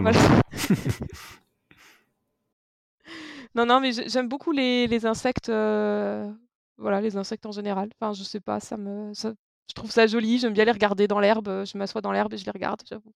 C'est bon, chacun ses passions, on va dire. ça se respecte euh, à fond. On a parlé mammifères on a parlé insectes. Et moi, je vais parler, vous parler poisson. Parce que durant le roman, enfin, il y a des, pas mal de trucs qui m'ont étonné, que je ne connaissais pas du tout.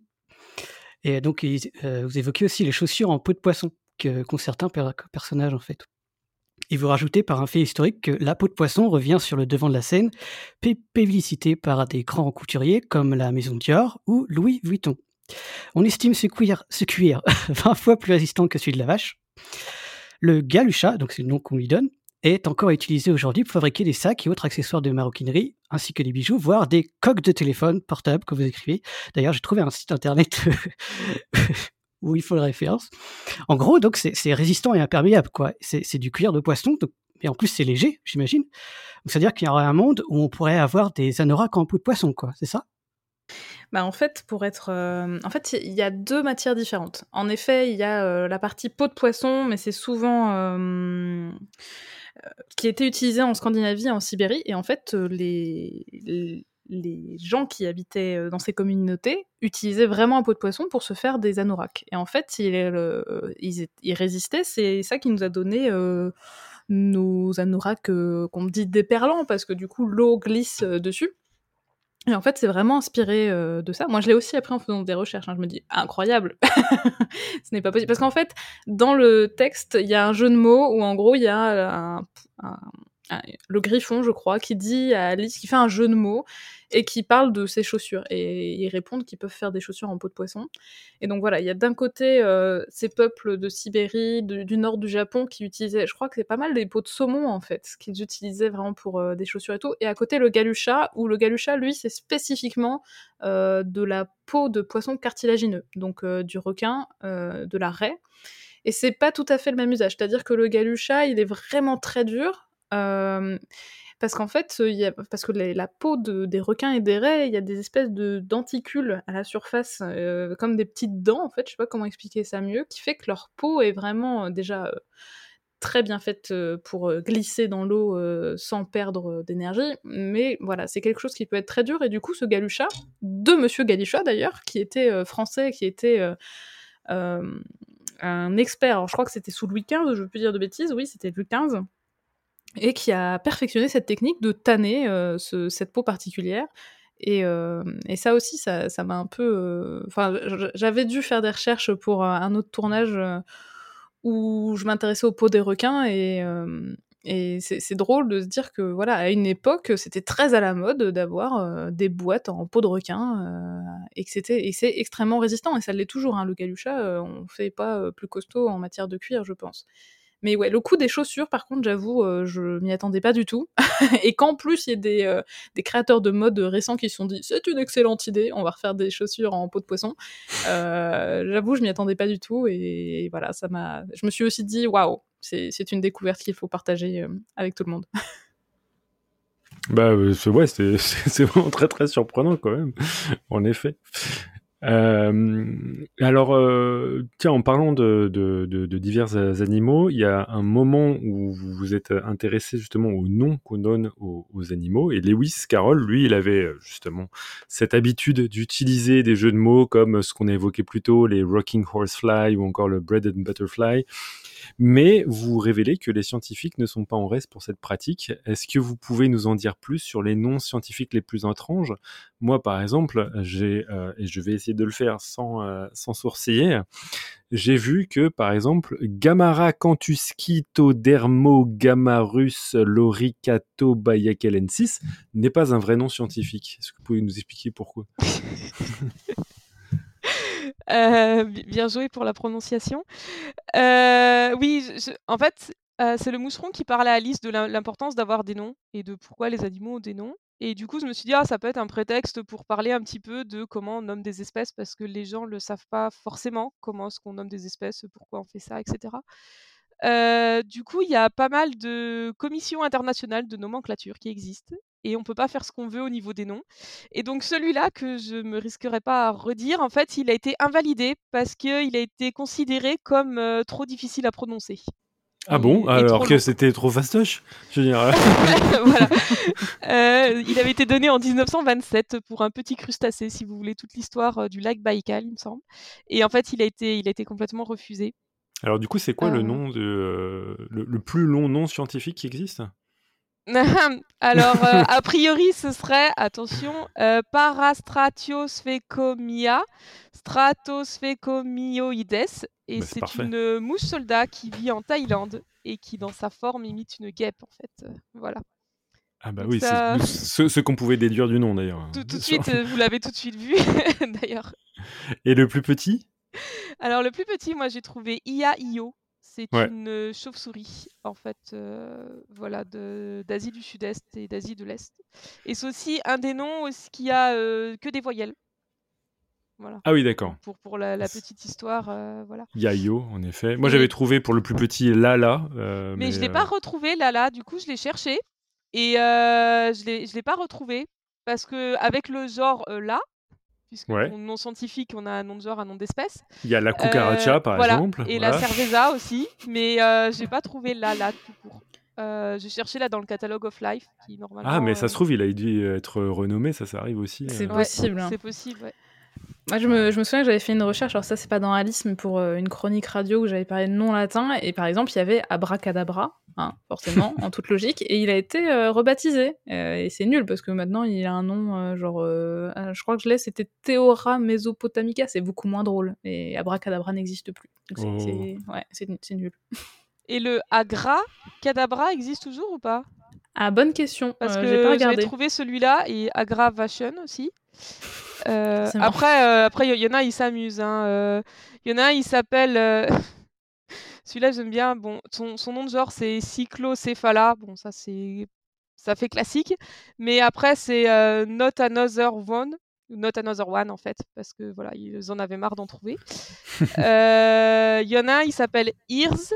looking at alors je ne sais pas comment le prononcer, euh, Nacha, on dirait, si on le prononçait vraiment en version latine, mais c'est He's looking at you. Il ah, regarde. Euh, voilà. Après, il y en a qui s'appellent Inglorious Mediocris pour un papillon. Voilà. Il y en a qui s'amusent. Il y a un genre Scatogénus, hein, si, ah. vous voulez tout savoir. voilà, euh, ils s'amusent. Et puis sinon, euh, oui, il y en a qui sont pas inspirés. Là, j'avais trouvé, euh, donc c'est le genre Ophiomia. Et puis on a prima, segunda, tertia, quarta, quinta, sexta, septima. Voilà, ils avaient trouvé cette espèce d'un coup et hop là. Euh, par contre, il y a un truc que j'ai découvert. Donc, quand on nomme une espèce, on ne peut pas la nommer euh, soi-même. Donc, en général, les scientifiques, ils nomment un copain qui vont les renommer après, etc. Comme ça, ils peuvent passer leur nom à la postérité. Et j'ai découvert qu'il existait maintenant des ventes aux enchères de noms. Ah, tiens. C'est-à-dire que vous pouvez, alors c'est pour la conservation, donc ils ont dit bon bah on a on a cette espèce qu'il faut nommer et euh, vous pouvez acheter en fait euh, le fait de mettre votre nom. Donc du coup, euh, vous payez et puis le scientifique après la nomme d'après vous. Oh, Donc ça, c'est assez rigolo. Et c'est ce qui s'est passé pour euh, Donald Trump. parce qu'en fait, il y en a un, il s'appelle Dermophis Donald Trumpy. Et en fait, c'est un nom qui a été acheté. Et donc, c'est un. En fait, celui-là, c'est un amphibien vermiforme qui enfouit sa tête dans le sable. Et les gens ont décidé de le nommer Donald Trumpy parce qu'ils trouvaient que le président faisait rien contre le changement climatique, qu'il enfouissait sa tête dans le sable. Donc, du coup, ils lui ont donné ce nom-là. Ah, il y a, un papillon aussi. Euh, il y a un papillon dans le nom dont le nom c'est Donald Trumpy, mais parce qu'il a une petite houppette d'écailles orange comme ça qui ressemble à. Non, non, non, non, non, c'est surtout parce qu'il a un micro-pénis. c'est pas seulement la houppette. C'est ça qui est merveilleux, c'est que c'est dans les détails que c'est croustillant, justement. Il y a plein de petits règlements de compte comme ça. Euh... c'est assez drôle, quoi. Mais du coup, moi, j'avais entendu une histoire, je sais pas si c'est vrai, des règlements de compte qui datent de, du XVIIe, euh, 18e siècle, que Linné avait appelé le crapaud Buffo Buffo parce qu'il aimait pas Buffon. Est-ce que c'est vrai ou ah. pas cette histoire? Ça, je sais bah, pas, Bonne question, j'en ai jamais entendu parler, mais honnêtement, euh, ça me surprendrait pas de Linné. Hein. mais que du coup, euh, Buffon s'était vengé en appelant le petit escargot là, les limnés. Mais Bon, voilà. Est-ce que c'est vrai? Je ne sais pas. S'il y a des gens qui qui ont des infos sur cette histoire, je, serais preneuse en fait. Eh bien, on fait un appel du coup à, collaboration euh, pour tous les auditeurs qui nous entendent. Est-ce que Buffo Buffo et Limné, euh, ce sont des, euh, des appellations calomnieuses?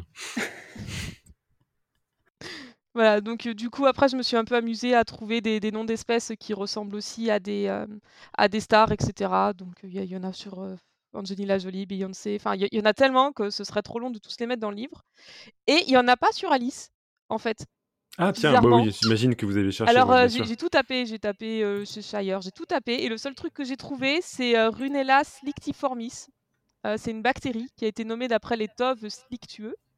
Voilà, justement du, du ah, C'est une ref un peu poussée quand même. Ouais, ouais. mais j'ai pas trouvé de Alice, de Wonderlandy, de voilà. Peut-être que j'ai pas cherché assez longtemps. Il faudrait vraiment tout passer au crible. Euh, Ou peut-être il faut nommer une nouvelle espèce, voilà. C'est ça, il faut faire une mise aux enchères euh, pour qu'on nomme un personnage, enfin un animal euh, d'après un personnage du Pays des Merveilles. Et si on continue, je te demande Pascal de passer le troisième dernier son, s'il te plaît.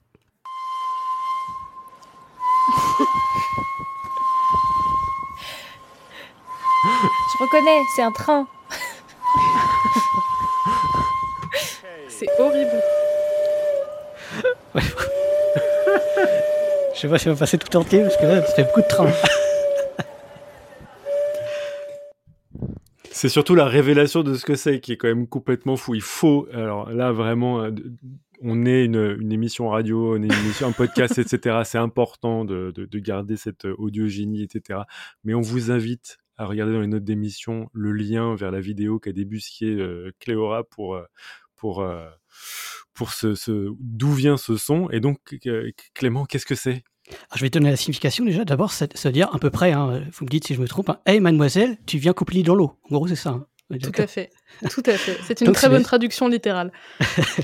donc, c'est le sifflement du morse mâle, du coup, dans l'eau, qui euh, attire les femelles donc, en, sifflant comme ça. Mais du coup, je me demande, il y a les humains qui savent siffler, les morses aussi, mais est-ce qu'il y a d'autres animaux qui peuvent aussi siffler? Parce que personnellement, je trouve ça étonnant comme comportement de, siffler en fait, parce que je trouve ça assez euh, difficile en fait. J'ai l'impression que c'est compliqué avec beaucoup de muscles du visage à coordonner, donc j'ai l'impression que peu d'animaux pourraient le faire. Est-ce que c'est un préjugé que j'ai ou il y a il y a très peu d'animaux ou il y a beaucoup d'animaux qui le font eh bien, je, te remercie de cette question parce que je, ne me l'étais jamais posée et j'ai profité euh, de cette préparation d'émission pour euh, fouiller un peu. Et en fait, il y en a en fait auxquels j'aurais pas pensé parce que en effet, quand on siffle, il y a vraiment un mouvement des lèvres euh, avec voilà, on, sort de l'air de la bouche, mais ça demande ouais des muscles, des des, des, des, mouvements assez fins au niveau du visage. Et en fait, il y a des animaux qui sont connus pour leur sifflement. Par exemple, les marmottes. Les marmottes sifflent pour, pour crier quand il y a un prédateur qui s'approche d'elles les mammifères marins, comme les dauphins ou les orques, on dit qu'ils sifflent aussi dans l'eau. Et là, je me suis dit, mais les dauphins, ils ont des lèvres. et en fait, euh, euh, je, l'ai découvert en cherchant. apparemment, il y a une, une partie de leur rostre, je crois, ou même c'est peut-être dans leur bouche. J'avoue, peut-être que c'est des spécialistes dauphins, ils vont me jeter des bâtons, mais en fait. Euh, on estime qu'ils sifflent quand même. Alors j'avoue, j'étais très surprise parce que je me dis, il n'y a pas de mouvement de lèvres molles pour qu'ils sifflent. Alors des fois, je me dis, est-ce que il y a une définition de sifflement euh, biomécanique qui fait que c'est la même chez l'être humain, le morse, ou est-ce que c'est un type de son, une fréquence de son qui est très aiguë et du coup on appelle ça sifflement même si c'est pas produit de la même façon? J'avoue, je sais pas trop. Et euh, une autre bestiole que j'ai découvert donc cet après-midi, euh, mais je me suis dit qu'il fallait que je vous en fasse profiter. Il y a une chenille qui siffle. Je trouve ça extraordinaire. Qui siffle. Alors du coup les chenilles, peut-être qu'on en reparlera si on évoque notre chenille à nous, mais elles ont donc des trous sur le côté du corps par lesquels elles respirent, des stomates. Tu me dis si je les non, non. Hein, non, c'est les plantes. C'est pas les plantes. Comment c'est du coup chez les stigmates Les stigmates, pardon. Voilà, c'est pour dire les stigmates. Et du coup, il y a un type de chenille qui, en se contractant, fait sortir de l'air par ses stigmates et ça siffle. Et en fait, elle le fait quand elle est en danger et ça fait fuir les oiseaux. Je trouve ça assez incroyable. Euh, donc même des chenilles peuvent siffler alors qu'elles n'ont pas de bouche et pas de lèvres, et elles le font par euh, des orifices sur le côté de leur corps. Donc finalement, il y en a, mais je pense que tous ne sifflent pas de la même façon. Bah oui, il y a Blue Phoenix qui dit qu'il y a aussi une blatte qui siffle, d'ailleurs c'est euh, Oui, la blatte souffleuse. Oui, tout à fait, c'est vrai. Et c'est aussi une contraction du corps. Moi, je les ai déjà vues souffler, elles se compriment un peu. D'ailleurs, souvent, il y a un petit mouvement au moment où elles, où soufflent, parce qu'elles soufflent plus qu'elles sifflent, hein, je crois. D'accord. Bon, après, euh, c'est vrai, il y a, d'autres qui, dans la chatroom, ont fait, euh, on dit que bah, bêtement les oiseaux sifflent, mais euh, j'imagine que la règle, c'est à partir de, lèvres, et, c'est ça qui t'a surpris, j'imagine, avec Léora. Mmh.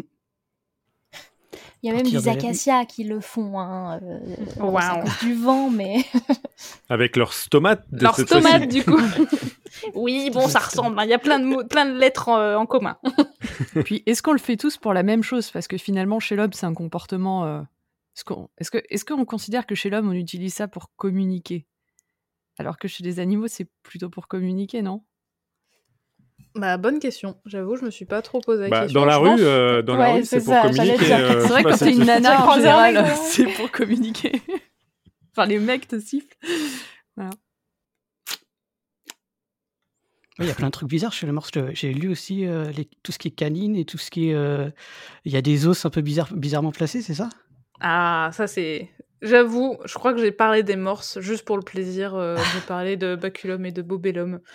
Parce que du coup, quand ça c'était dans la conférence du début, j'avoue, c'était clairement. parce que le but des conférences désenchantées, c'était aussi un petit peu de parler de trucs trash ou surprenants pour que les trentenaires qui ont grandi avec les films soient en mode oh là là mais pas possible donc quand on raconte que voilà Nala est sans doute la demi-sœur de Simba ou tout, ce genre de choses les gens sont souvent un peu choqués pour les morses ouais les donc les morses ont comme beaucoup d'animaux mais comme non pas les êtres humains un os pénien qui s'appelle le baculum et qui est, et c'est sa particularité, de taille très impressionnante, puisque un baculum de morse peut atteindre 50 euh, à 60 cm.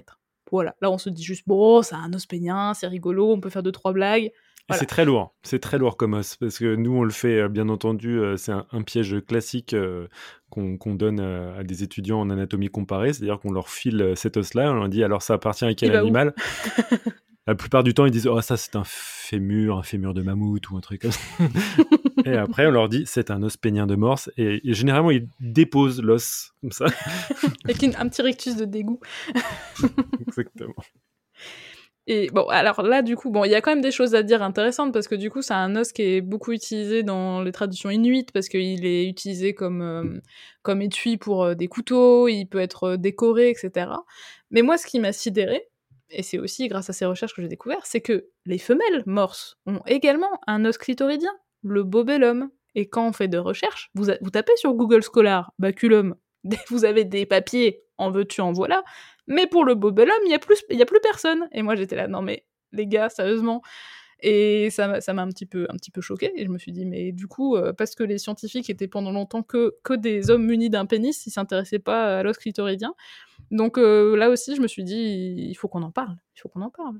Il faut que les gens sachent non mais c'est dingue parce que même des descriptions, euh, parce que on est, parce que du coup il est beaucoup plus petit et il ressemble à une sorte de petit marteau de 4 cm, donc rien à voir avec une espèce de baguette osseuse de 60 cm.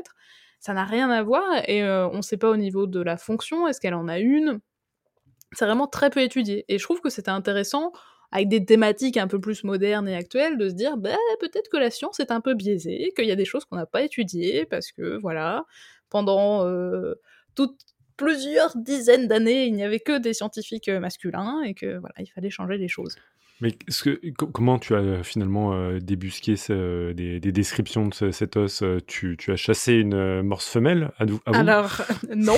Alors, par contre, j'ai téléchargé une thèse extraordinaire d'un monsieur qui a consacré sa vie aux morses et qui a fait une thèse de je ne sais pas combien de centaines de pages sur les morses et qui a été un document précieux. Non, j'ai fini par trouver un papier qui s'intéresse quand même au bobelum, mais qui est un papier récent qui comparait euh, bobelum, euh, écureuil, morse avec d'autres espèces. Et euh, bah, ça a été mon papier de référence parce qu'il n'y en a quasiment pas d'autres. Et je crois qu'il était de 2015, un truc comme ça, je sais plus exactement, mais c'est vraiment. Il faut le retrouver dans la biblio. Mais c'est vraiment récent. Et tout ça, donc c'est des trucs étranges dans la réalité, du coup. Et dans, le, dans les, Alice au Pays des Merveilles, il y a des trucs étranges, imaginaires. Donc je vais vous poser la question si vous deviez être un animal objet imaginaire, ce serait quoi vous?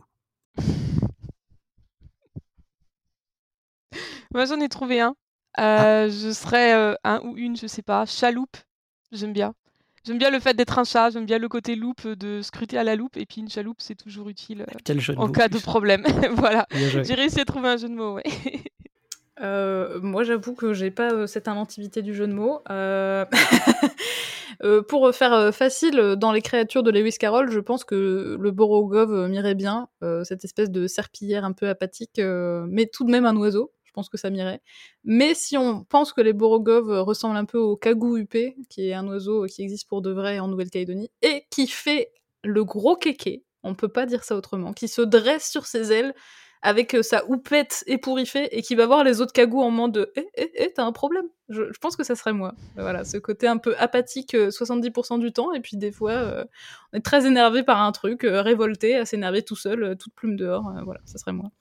Du coup, moi, je vais en profiter pour faire une spéciale dédicace à ma belle-mère qui, elle, me parle souvent de, de chapin. Elle voudrait être un chapin. voilà. Bisous Alba, si tu écoutes cet épisode. On arrivera a priori. Un, chapin euh, pain, qui se mange ou un chat Un chapin au chocolat, certainement pas un chat chocolatine, tu vois. Ça, c'est bien sûr. On a une question dans la chatroom avant de passer euh, à la botanique, c'est y a-t-il un intérêt évolutionniste à l'os clitoridien? Ou c'est l'évolution qui s'est dit Osef Nous dit Nive. eh bah, excellente question. Et je pense qu'on n'a pas la réponse en fait. Parce que même, voilà, quelle est la fonction de cet os? Parce que l'os pénien, on s'est dit que ça, mmh, ça permettait de maintenir des accouplements plus longs, donc de faire en sorte que chez des animaux qui ont plusieurs partenaires, ça permettait plus ou moins au mâle de s'assurer d'une fécondation, etc. Mais l'os clitoridien, on n'en sait rien, je pense. Mais bon, après, voilà, euh, si on veut faire un parallèle un peu brusque, quand on sait que les représentations du clitoris chez l'être humain dans les manuels de sciences naturelles est quand même très très récent, euh, je pense que chez les autres espèces, euh, ça n'a pas été encore trop fouillé. Mais j'espère sincèrement qu'il y a des gens sur le coup et qu'on en saura plus bientôt. Après, il y a, j'imagine, deux hypothèses assez, assez faciles à, mettre en place pour euh, difficile à tester par contre mais il y en a une qui m'évoque tout de suite. Bah, par exemple le fait que nous on ait des tétons euh, autant que les femmes ça, ça, peut être tout simplement parce qu'il y a un plan de formation de, du baculum qui est conservé aussi nécessairement génétiquement chez euh, les femelles et qui dans certains cas pourrait se, déclencher et former une sorte de mini baculum dans le, dans le clitoris puisque l'équivalent quand même de, de le, enfin le, le, est, et euh, pardon, le, clitoris a, une même construction que euh, la partie génitale euh, masculine, en fait, c'est plutôt même l'inverse.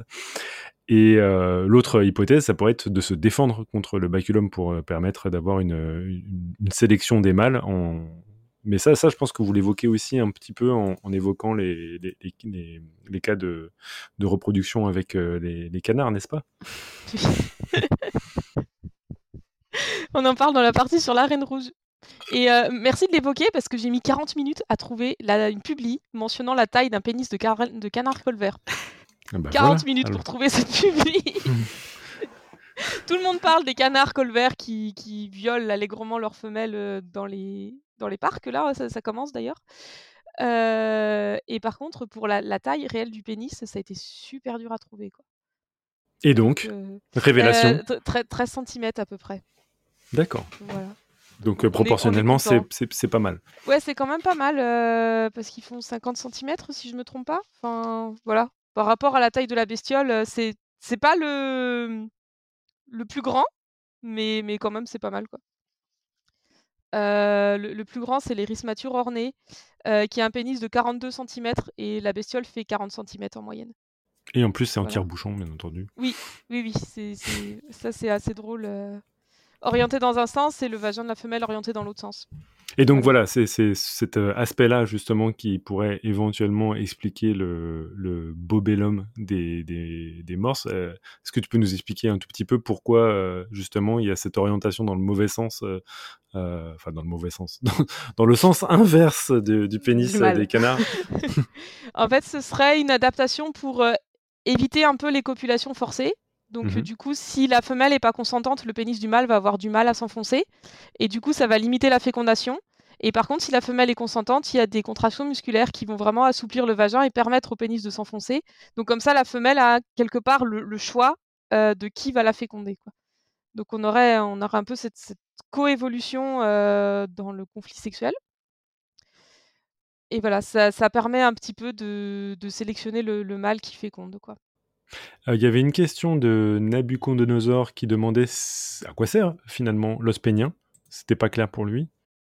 Eh ben en tout cas de ce qu'on pense, parce qu'on le retrouve euh, chez beaucoup d'espèces animales. Hein. C'est vrai que, par exemple, nos cousins primates euh, en ont, pas l'être humain, mais les, cousins d'à côté, chimpanzés par exemple, en ont. Il y a aussi, alors je veux pas dire de bêtises, tous les canidés, les autres pinnipèdes, hein, les otaries, etc. en ont également. Et l'idée, ce serait vraiment de maintenir un accouplement long.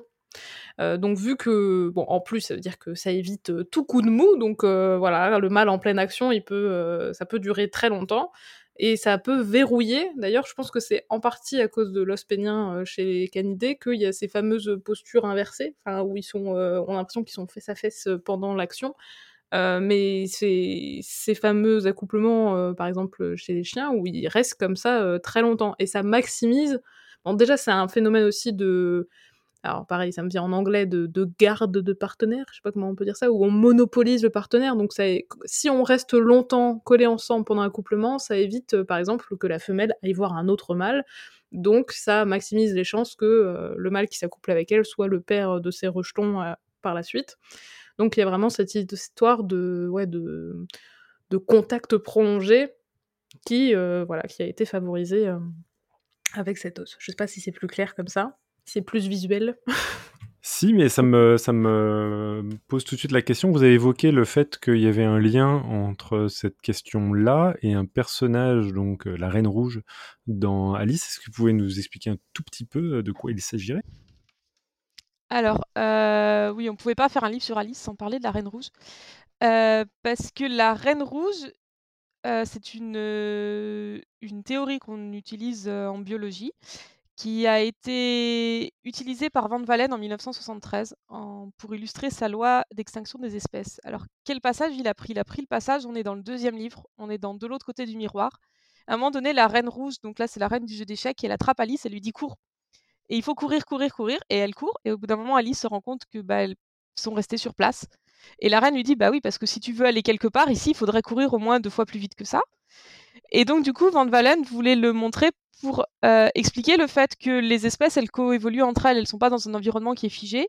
Donc, euh, du coup, eh ben, une espèce, en fait, euh, évolue par rapport aux autres. Et s'il y en a une qui trouve, enfin voilà, s'il y a une nouveauté dans une des espèces, ben, ça va influencer toutes les espèces qui lui sont liées. ce qu'on utilise beaucoup, c'est un peu le modèle proie-prédateur. Il faut imaginer que s'il y a un lapin qui se met à courir plus vite, ben, en fait, le prédateur qui le mange, ben, soit il court plus vite pour attraper le lapin, soit sinon bah, il va changer de proie. et voilà, et donc du coup, ces espèces vont évoluer l'une avec l'autre. Alors bon, je dis il court plus vite, mais il décide pas. C'est pas le renard qui va décider. Tiens, je vais courir plus vite. Enfin, c'est le renard qui court le plus vite qui va manger le lapin qui court le plus vite et avoir plus de bébés. Ou le renard qui va se dire tiens, les myrtilles c'est bon en fait et qui va manger ça et qui va survivre, qui va avoir plus de petits et ce caractère va se transmettre dans la population. Voilà. Donc c'était c'était important un peu de parler de ça et on en parle beaucoup avec les parasites et les hôtes, le fait que les parasites sont très adaptés à des hôtes et puis ça la reine rouge expliquerait en partie le fait qu'on ait de la reproduction sexuée qui soit là parce qu'en fait c'est pas très efficace d'avoir besoin de deux personnes pour faire une troisième. C'est plus simple de se cloner, ça va plus vite. Et du coup, le fait de pourquoi est-ce qu'on a autant d'espèces qui font de la reproduction sexuée et pas que du clonage, bah, il y a plusieurs hypothèses, dont la reine rouge en fait. Le fait de pouvoir s'adapter très, enfin, d'avoir des nouvelles combinaisons et du coup le fait de résister mieux aux parasites puisqu'ils sont adaptés au, génotype des parents et peut-être pas des descendants. Quoi. voilà pour résumer vite fait. Bah, c'était très bien et très très complet. Après, bien sûr, on invite euh, tous les auditeurs à lire le livre pour, pour avoir euh, pour prendre le temps justement d'avoir toutes ces, informations-là. Et moi, je l'ai plus illustré aussi, euh, pardon, je l'ai plus illustré en mode euh, conflit sexuel, j'avoue, et plantes pollinisateurs aussi.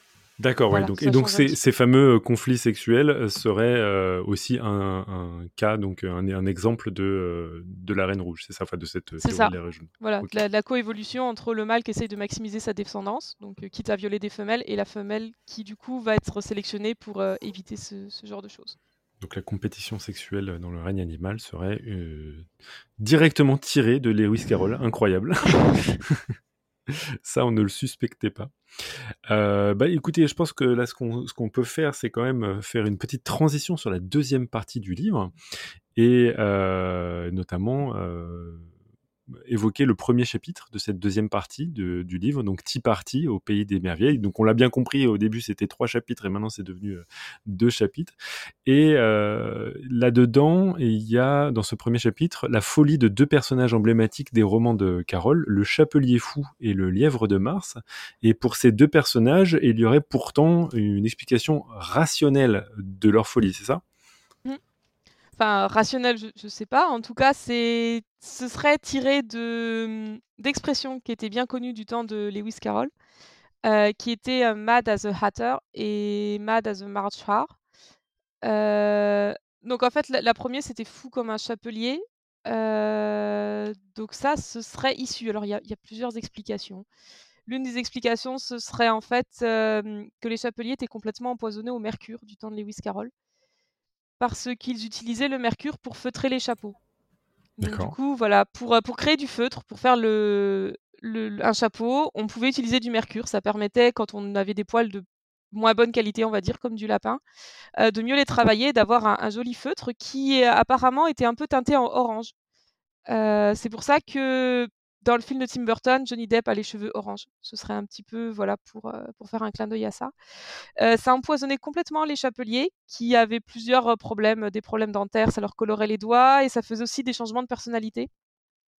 Donc du coup, c'est pour ça, ce serait une des hypothèses pour laquelle on disait fou comme un chapelier. Voilà, voilà pour le premier.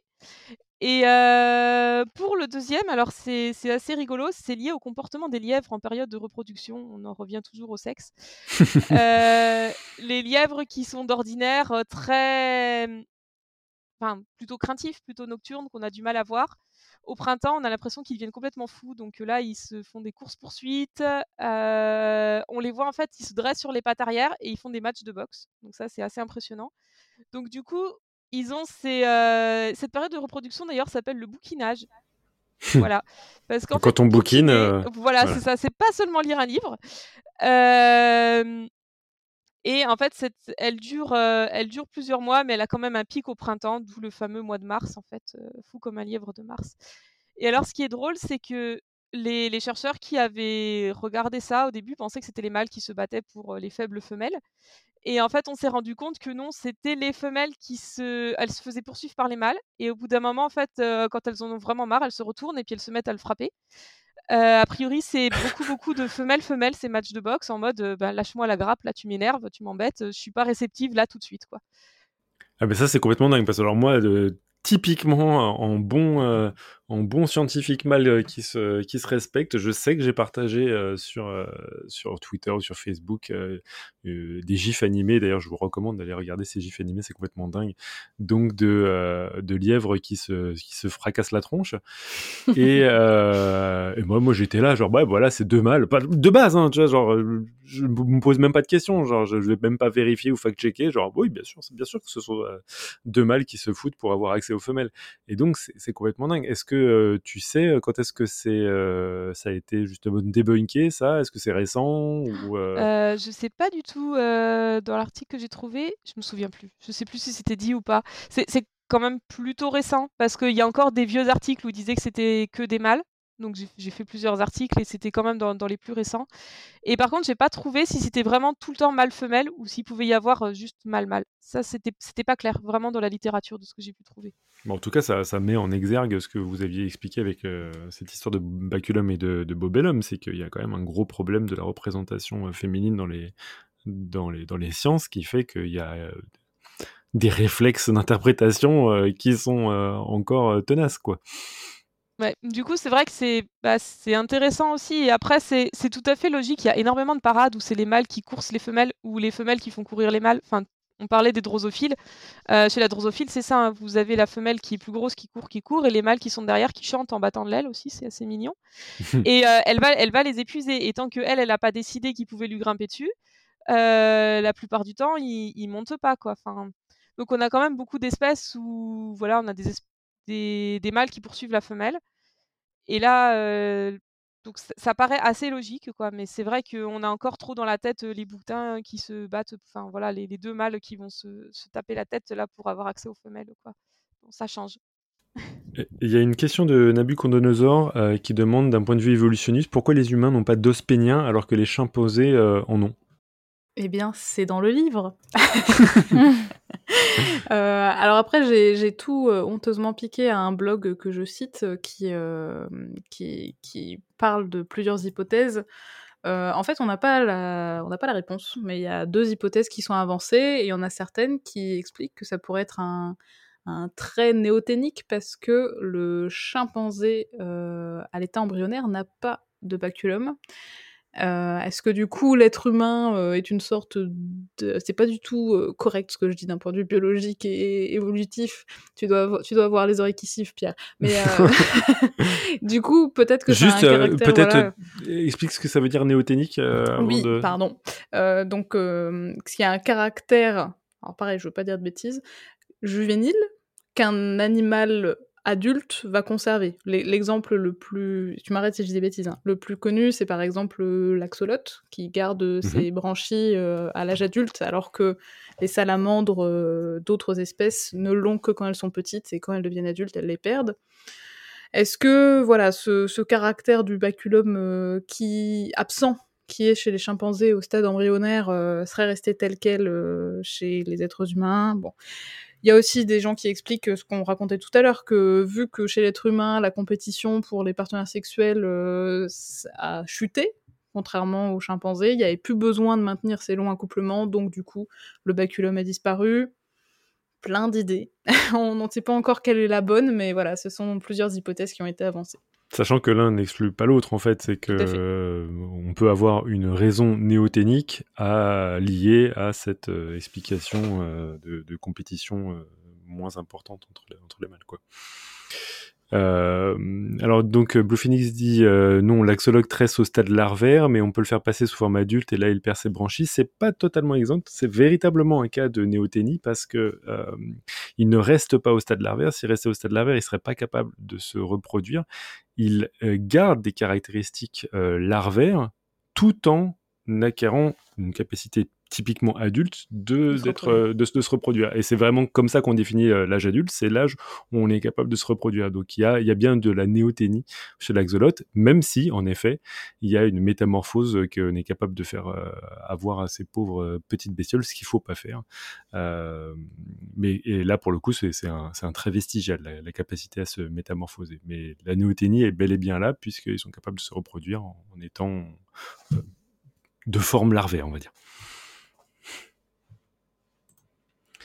Alors, euh, euh, moi j'ai eu le plaisir de, découvrir que vous évoquiez dans, cette partie, la deuxième, un trouble qui affecte au moins deux membres de Podcast Science, Alexa et moi-même. Tout à fait. Les migraines ophtalmique. D'ailleurs, on en parlait, ouais, on en parlait euh, récemment. on en parlait récemment avec Alexa et on se partageait des, infos pour savoir. Et toi, à, quoi à quoi ressemblent euh, les, symptômes de, cette migraine ophtalmique euh, Moi, personnellement, quand je me trouve atteint de ces migraines, bah, j'ai des visions, des sortes d'hallucinations. Ma vue est troublée par des auras. Et vous, vous avez trouver un lien qu'il y a entre ces types de migraines ophtalmiques et les Carroll. Et d'ailleurs, on voit mmh. pas la même chose avec Pierre. C'est ça qui est drôle. Pierre, il a des couleurs et moi pas. C'est dégueulasse. oui, enfin, c'est pas, c'est pas une bonne nouvelle parce qu'après, je déguste, hein, de toute façon. Ouais, moi aussi. euh, ouais, moi j'en ai aussi des migraines ophtalmiques avec aura et j'ai aussi des couleurs. Euh, c'est des, des halos euh, très très brillants avec plein de couleurs. C'est assez spécial. Euh, oui, en fait, Lewis Carroll avait des migraines avec Aura. Il a été voir un ophtalmologiste, il a noté dans ses, euh, dans ses carnets, donc il avait, ce problème-là. Et on pense que peut-être certaines, euh, transformations d'Alice euh, se seraient liées justement à ce qu'on peut ressentir quand on a des migraines, ou des fois on a des distorsions de la réalité, on a l'impression qu'il y a des objets qui sont très très loin ou très très près, etc.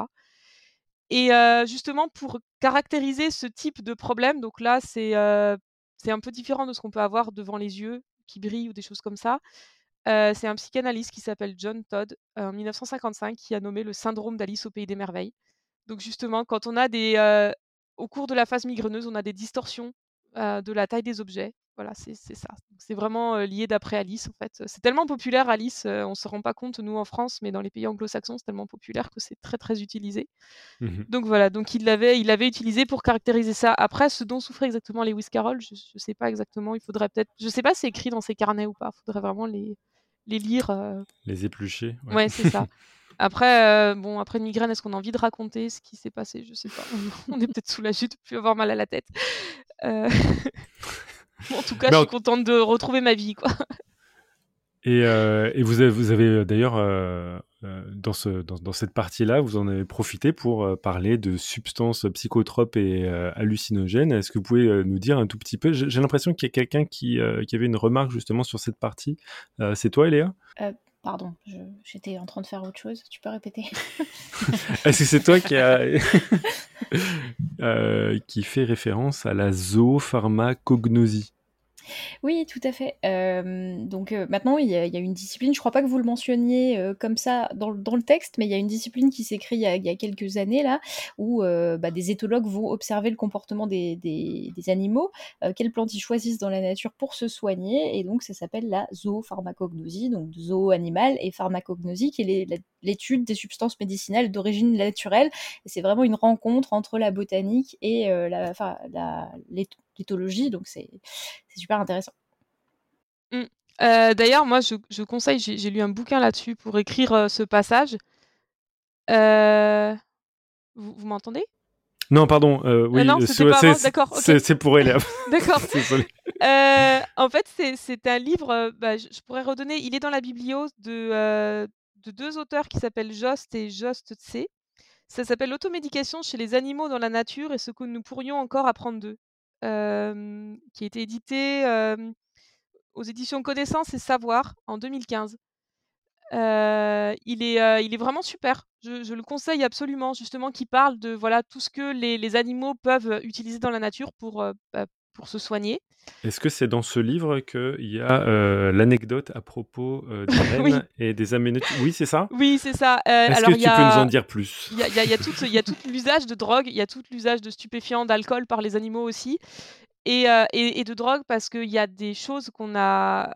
des plantes que l'être humain a découvert, c'est documenté par exemple l'iboga, ce serait lié à l'observation de, de sangliers qui mangeaient les racines. et nous, on parle de la manite tumouche parce que c'est rigolo. Donc en fait, c'est au moment où on s'est dit, bah, la chenille, elle est sur un champignon, Alice va le consommer, elle va grandir, elle va rétrécir, est-ce que ça existe dans la nature, quelque chose qui fait pareil? Alors, exactement pareil, c'est compliqué. Mais du coup, en regardant les effets des différents champignons, on a la tumouche qui peut provoquer des distorsions un peu des distances et donc avoir cette sensation d'être très grand ou très petit.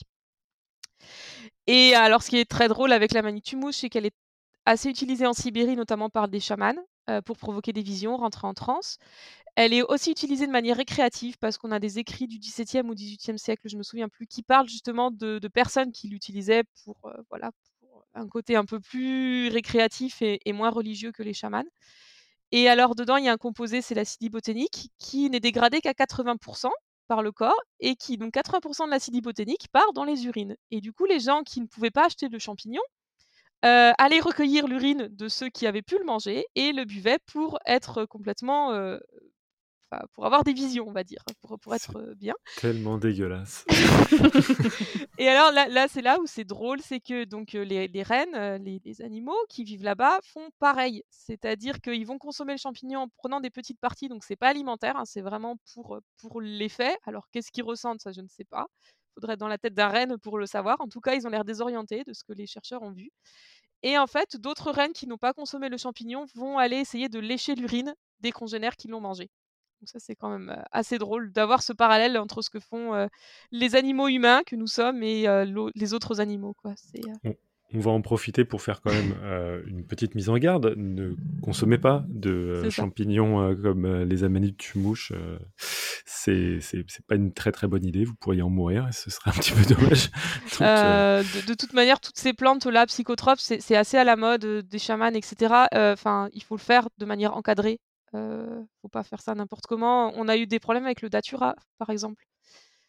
c'était très très à la mode de consommer du datura, ça pousse partout, mais c'est pareil, il y a plein de gens qui sont finis à l'hôpital parce que bon, voilà, on connaît, on a perdu les dosages, etc. Donc il faut le faire de manière très très encadrée et et là dans le livre on parle de beaucoup de choses qu'on peut trouver dans la nature, mais bon, évitez de le faire parce qu'on ne connaît pas les dosages. oui, évitez de boire du pipi, quoi, bordel. Il n'y a, pas que l'acide botanique qui passe aussi, il y a des bactéries et d'autres trucs assez sympas, c'est peut-être pas fou.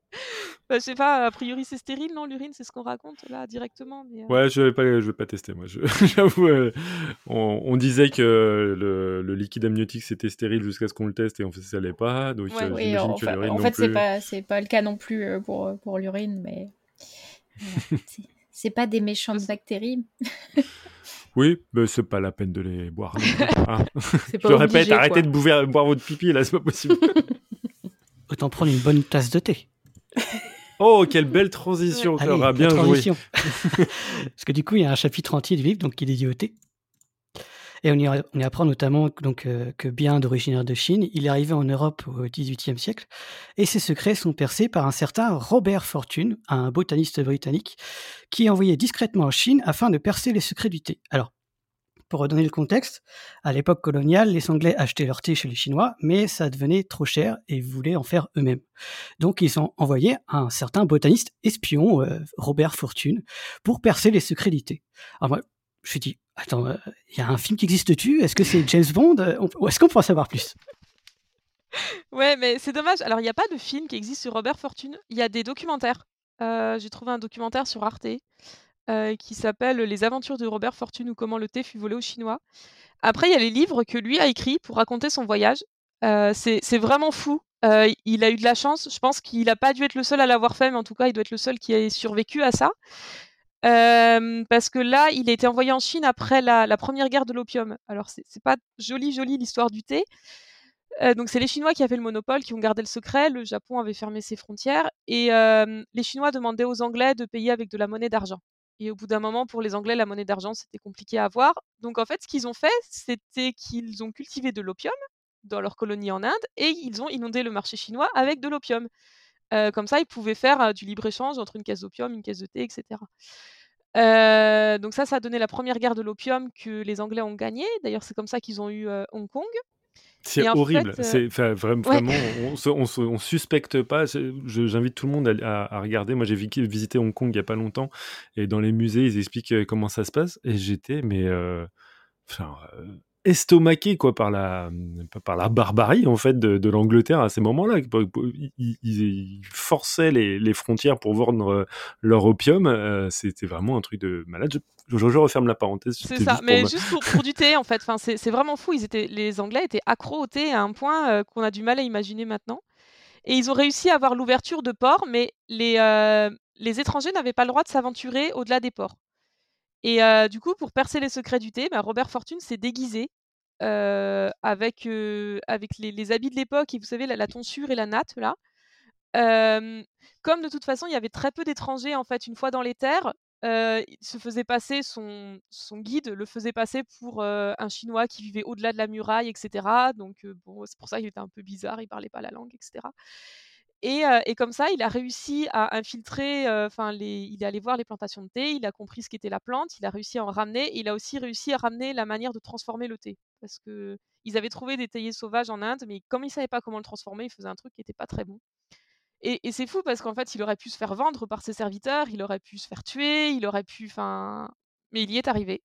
il a ramené le thé, il a ramené les, procédés de fabrication, il a ramené des gens qui savaient transformer le thé. enfin, faire, faire toute la transformation pour de la plante du camélia avoir du thé. Et c'est comme ça qu'ils ont réussi à en planter en Inde et du coup à, casser le monopole chinois. Mais c'est un des premiers espionnages industriels documentés de l'histoire. Incroyable. J'ai l'impression que notre botaniste préféré a quelques petites remarques à nous soumettre.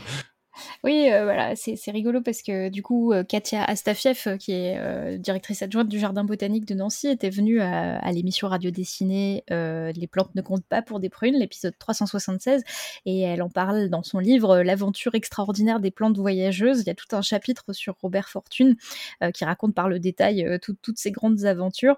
D'ailleurs, c'est rigolo parce que dans le chapitre dédié à Robert Fortune, elle fait référence à Alice au pays des merveilles. on, ne peut pas y échapper.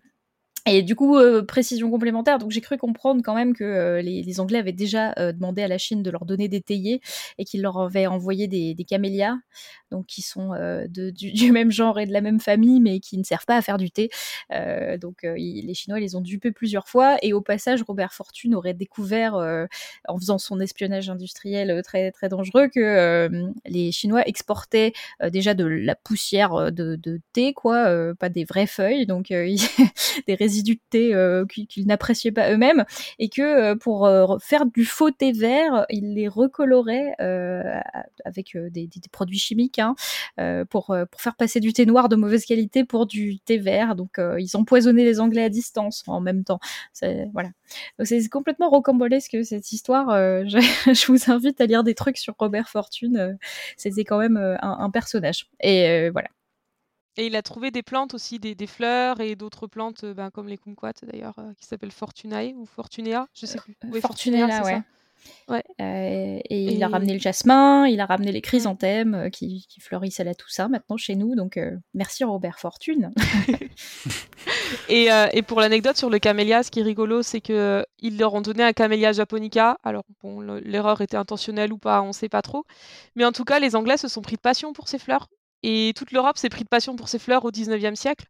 Et si bien que ça a donné par exemple la Dame aux camélias d'Alexandre Dumas fils. vous l'avez peut-être lu et très très célèbre à l'époque parce qu'en fait les camélias elles sentent pas. Euh, alors c'est rigolo vers le muséum, on a, on a des camélias qui sont en fleurs en ce moment et tous les gens s'arrêtent parce que c'est des grosses fleurs, ils ont envie de les sentir. Il n'y a pas de parfum de camélia.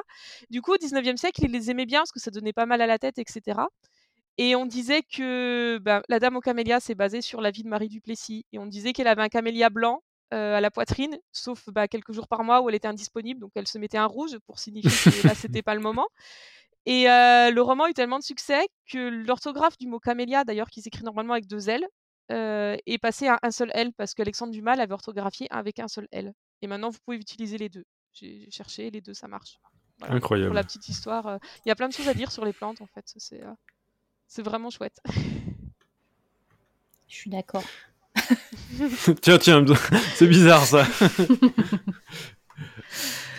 Et ce qui est extraordinaire et que malheureusement on ne peut pas euh, reproduire dans les pages, c'est que lors de la conférence, Anne-Cécile avait ramené des échantillons de tous les types de thé, les thés verts, les thés noirs, les thés rouges, les thés blancs, et on les a tous fait déguster aux gens qui étaient là le récafé, et c'était un petit peu la fête.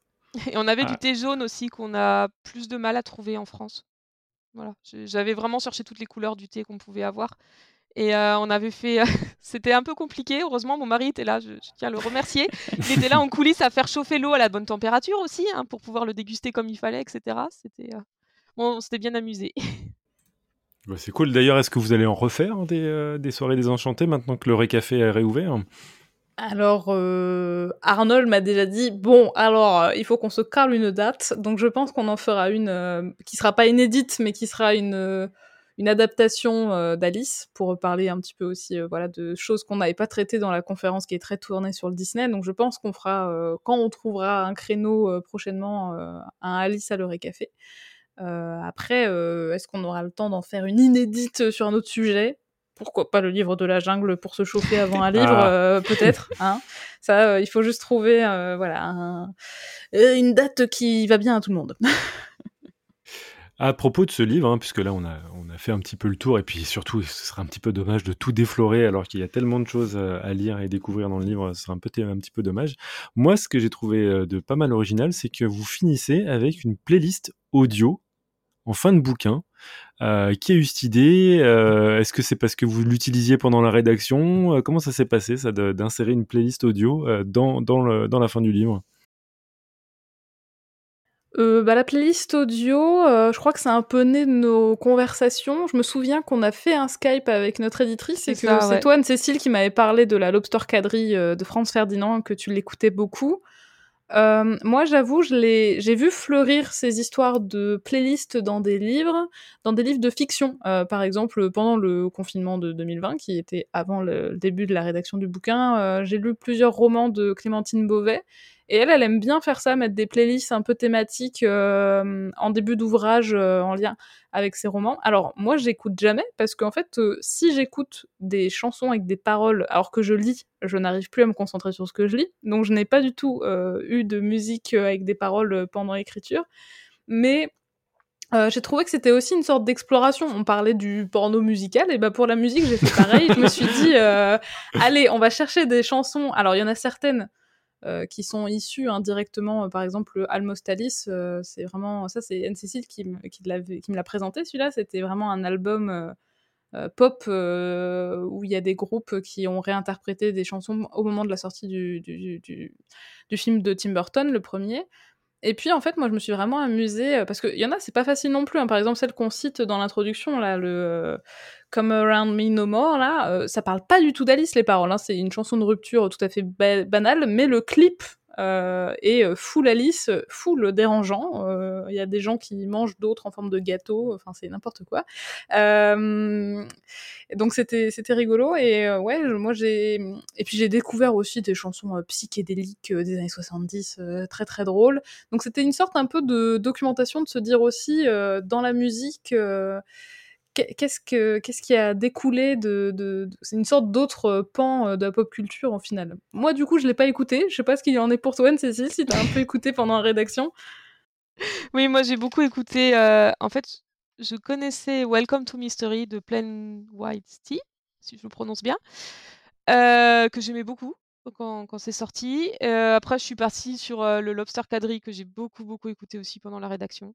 je sais pas c'était pour se mettre dans le bain on va dire voilà après aussi, il a il a fallu parler quand même de la musique de Jefferson Airplane, le White Rabbit, qui est quand même vraiment lié à tout ce mouvement psychédélique autour d'Alice au pays des merveilles, le fait de suivre le lapin, de tomber dans le terrier du lapin blanc, qui est en fait de consommer des drogues. voilà, toute cette, toutes ces métaphores qu'utilise Alice pour parler du fait de de consommer des drogues, il il fallait qu'on en parle quand on j'ai parlé quand j'ai traité le chapitre sur les plantes, psychotropes donc voilà, du coup, c'était ça tombait sous le sens et en fait, ouais, on en a discuté avec l'éditrice et et on a fait on a fait cette playlist comme ça. On s'est dit que c'était sympa, si les gens avaient envie d'écouter. Il y a plein de styles différents en plus, c'est ça qui est chouette. Enfin, c'est vraiment des chansons, il y a il y a plein de styles, vraiment de musique donc à mon avis, les gens trouveront, D'ailleurs, leur bonheur. Euh, d'ailleurs, euh, il y a deux jours, en pleine procrastination, j'ai fait la playlist euh, sur YouTube. Faudrait que je vous la file. J'ai ah, bah rajouté dans une longue playlist toutes les chansons, plus deux que j'avais pas voulu mettre au final parce qu'il y en a une de Pink qui avait été faite pour la sortie du deuxième film de Tim Burton, mais où elle parle jamais d'Alice. Alors, on le sait quand on regarde le clip, et une autre de Lady Gaga qui commence par euh, bien que mon nom ne soit pas Alice, euh, je cherche toujours le pays des merveilles. C'est la seule référence, donc euh, c'est vrai que je trouvais ça un peu léger pour le mettre dans le livre, mais je l'ai rajouté dans la playlist. Je, pourrais vous donner le lien pour le rajouter. Bah oui, fait péter, clairement. que disais-je? Bah, Je pense qu'on arrive progressivement vers la fin de cette émission. Je pense que Eléa a encore une remarque à nous partager. Bah oui, c'est plutôt une remarque générale aussi sur, le livre. Donc, je suis déjà vachement impressionnée par tout ce, que vous, tout ce dont vous avez parlé, parce que vous abordez vraiment beaucoup de thèmes, hein, de, l'histoire à l'étymologie, en passant par le comportement et, tout ça. Donc, c'est quand même remarquable en termes de travail de recherche. Donc, j'encourage tout le monde à le lire. Il est vachement intéressant et on apprend des trucs qu'on s'attendait pas à apprendre. Et un constat intéressant sur, la fin. Hein, vous avez eu une fin un peu moral, un message final euh, un peu moral, et, euh, et vous, vous, dites que finalement on voit encore le monde comme Alice, euh, c'est-à-dire que Alice dans, ses aventures s'intéresse beaucoup aux animaux. Enfin, elle a certaines réactions qui sont un peu stéréotypées pour une personne qui vivrait à l'époque victorienne. Enfin, c'est caractéristique de son auteur. Et comme les gens de, son époque, elle, elle accorde pas l'importance qu'on devrait à l'intégralité des êtres vivants dont vous parlez très bien dans le livre et c'est voilà beau message de fin. Je tenais à vous féliciter. Euh, je sais pas si vous voulez euh, parler un peu de ça et de comment c'était important de remettre un peu cette dimension généraliste et ce message global à la fin du livre euh, bah du coup, moi je dois, je dire, euh, il faut aussi rendre euh, à César ce qui est à César, c'est que j'ai vu une conférence, un, festival qui s'appelle Play Azure il y a quelques années, quelqu'un qui parlait de la plant blindness et ça m'a marqué en me disant que, en effet, euh, j'avais beau moi me passionner pour les espèces animales, je fais pas souvent attention à tous les végétaux dont, ils ont besoin pour vivre. Et je pense que ça m'a un petit peu travaillé quand même. Et maintenant, je fais plus attention aux végétaux qui nous entourent hein, parce qu'ils sont aussi tout à fait fascinants.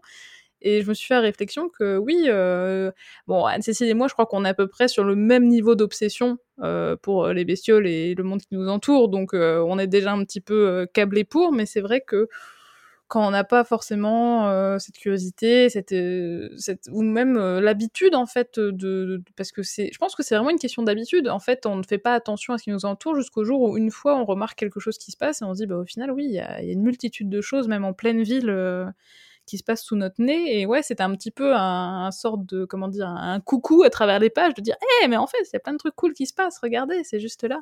Et en tout cas ouais c'était un peu le message qu'on voulait faire passer. C'était compliqué de conclure le bouquin parce que il y avait en même temps ce côté un petit peu un petit peu dramatique de se dire oh là là, en ce moment notre monde c'est pas ouf ouf, voilà la chute de la biodiversité, mais en même temps on voulait pas non plus trop miner le moral des lecteurs parce que nous aussi on était là en mode bon super, on vient de dire qu'il y avait plein d'animaux fascinants, si on dit qu'ils sont tous en train de disparaître, c'est quand même pas youpi la vie. essayer de, de, au contraire se dire que rien n'était perdu finalement et qu'il y a plein de choses extraordinaires, euh, même en pleine ville, entre euh, deux, pavés et au, pied du bitume, qui méritent qu'on s'y intéresse. Quoi. Belle, euh, belle leçon. à ce propos, juste avant de, de, clore cette émission, on a une question de Barendia qui se demande à qui s'adresse le livre? Est-ce que c'est des fans de science, des newbies, euh, des enfants? Vu qu'on a parlé de baculum et de... J'ai déjà une réponse sur cet aspect-là. Euh, pas, tous les enfants, en tout cas. Mais euh, donc voilà, à qui s'adresse le livre? Moi, je dis comme ça, ils sauront, hein, euh, même des enfants de 8 ans, euh, voilà, s'ils savent ce que c'est un baculum. Bon. Euh, euh, bah, je sais pas ce que t'en penses, Cécile. Moi, je dirais que. Moi, j'aimerais bien que ce soit pas que pour les gens qui aiment les sciences. Des gens qui aiment Alice, ça pourrait être cool aussi. Mm. Euh, s'ils aiment le texte de littérature et que justement, ils le voient sous une. que ce soit un peu prétexte pour apprendre des choses surprenantes. Ou s'ils l'aiment pas aussi. Oui. J'ai eu beaucoup de gens qui m'ont dit Ah non, je l'aime pas, enfin, ça me fait peur. Et du coup, ben, des amis qui ont dit bah j'ai lu ton livre, puis du coup j'ai regardé Alice, bah ça va mieux en fait. ça me plaît beaucoup plus. j'ai fait, j'ai fait parmi ceux-là. Alice au Caliméré, ça m'a jamais attiré, et c'est après euh, votre bouquin que je suis regardé le dernier disque ah. dessus. En tout cas, ça donne envie de le lire avant de peut-être de regarder le, film. Franchement, moi, euh, tous les jeux de mots, je me suis dit ah mm. peut-être que je suis enfin mature, peut-être plus, plus, plus ouais, mieux câblé pour pouvoir apprécier la lecture de, ce livre. Quoi. et, le lire en anglais si on peut aussi. C'est vraiment sympa de, lire en anglais, quoi, pour avoir vraiment le, les jeux de mots voulus par l'auteur, on va dire, avec la sonorité aussi des mots voulus par l'auteur. Mais bon, c'est pas facile, hein, c'est pas facile. Et les, traductions, c'est rigolo aussi de voir les différentes traductions. Un... Ça peut être sympa si on a du, temps à tuer. Il faut pas le tuer d'ailleurs dans Alice, mais euh, euh, parce que le temps est une personne, voilà, on, l'apprend en lisant le livre. Mais euh, de voir les différentes traductions, c'est vraiment c'est un exercice hyper difficile à traduire, quoi, ce, bouquin. après, notre livre en général, je pense, pour tous les gens qui sont curieux, comme Alice, ça peut, ça peut être bien, voilà. essayer, quoi, qu'on aime ou qu'on déteste le, roman, enfin, c'est un roman à la base, l'histoire à la base, ou si on est curieux de science, c'est toujours bien, quoi. En tout cas, pour ceux qui versent un tout petit peu dans, les sciences, euh, c'est pas parce que vous pensez que vous pourriez ne pas être surpris que vous n'allez pas l'être. Moi, vraiment, généralement, des, livres de vulgarisation que, je lis, je me dis, bon, allez, je vais peut-être en connaître 95%, il y aura peut-être 5% qui vont m'étonner. Et là, pratiquement à toutes les pages, j'étais là, oh, non Et donc, je, recommande. voilà, c'est une très très bonne lecture. Et sur ces entrefaits, eh bien, euh, je crois que vous nous avez choisi une citation en rapport justement avec le livre. Qui sait que entre vous deux qui va vouloir nous la dire? Oui. Vas-y, Kata. euh, d'accord. euh, d'accord. Euh, eh bien, du coup, nous avons choisi une citation euh, que l'on a utilisée euh, de manière un peu tronquée au début de la partie sur, le, sur le bestiaire et qui est un extrait du deuxième livre de l'autre côté du miroir, que je vais donc euh, vous lire, je me prépare, allons-y. Eh bien, maintenant que nous nous sommes vus une bonne fois l'une l'autre, dit la licorne, si vous croyez en mon existence, je croirai en la vôtre. Marché conclu? Très bien. Et pourquoi? Eh bien, moi je trouve qu'elle elle résume assez bien euh, le côté bizarre d'Alice. Elle, elle, discute avec une licorne et c'est tout à fait normal. Euh, la licorne, moi je trouve ça rigolo de se dire que c'est un animal imaginaire qui dit, qui rencontre un être humain et qui dit bah ok, euh, t'as jamais vu de licorne, tu penses que ça existe pas, mais moi j'ai jamais vu d'être humain, donc euh, en quoi est-ce que tu serais plus valable que moi euh, dans la valeur de l'existence? Et ouais, il y a un petit côté absurde, une sorte de retournement de situation, de, parti pris que je trouve rigolo. Enfin, moi j'aime beaucoup cette citation-là. En tout cas, ça nous fera réfléchir jusqu'à la semaine prochaine. Ce qui m'amène à la conclusion de l'émission. Ah bah, déjà, je voudrais vous remercier, Agatha et Cécile. C'était merveilleux de vous avoir avec nous. Bah, merci à vous pour l'invitation. C'était top, comme à chaque fois. Mmh. Merci beaucoup. Et donc, euh, une fois que nous avons remercié nos invités d'avoir partagé avec nous autant de merveilles et de curiosités tirées parfois du monde imaginaire, mais surtout du monde naturel et scientifique, nous vous recommandons bien entendu de poursuivre cette brève introduction au pays merveilleux des sciences d'Alice en achetant et en lisant le livre d'Anne-Cécile et Agatha. Et pour notre part, après avoir traversé le miroir, nous ne pouvons qu'attendre le prochain épisode en vous rappelant que servir la science soit votre joie. Thank you.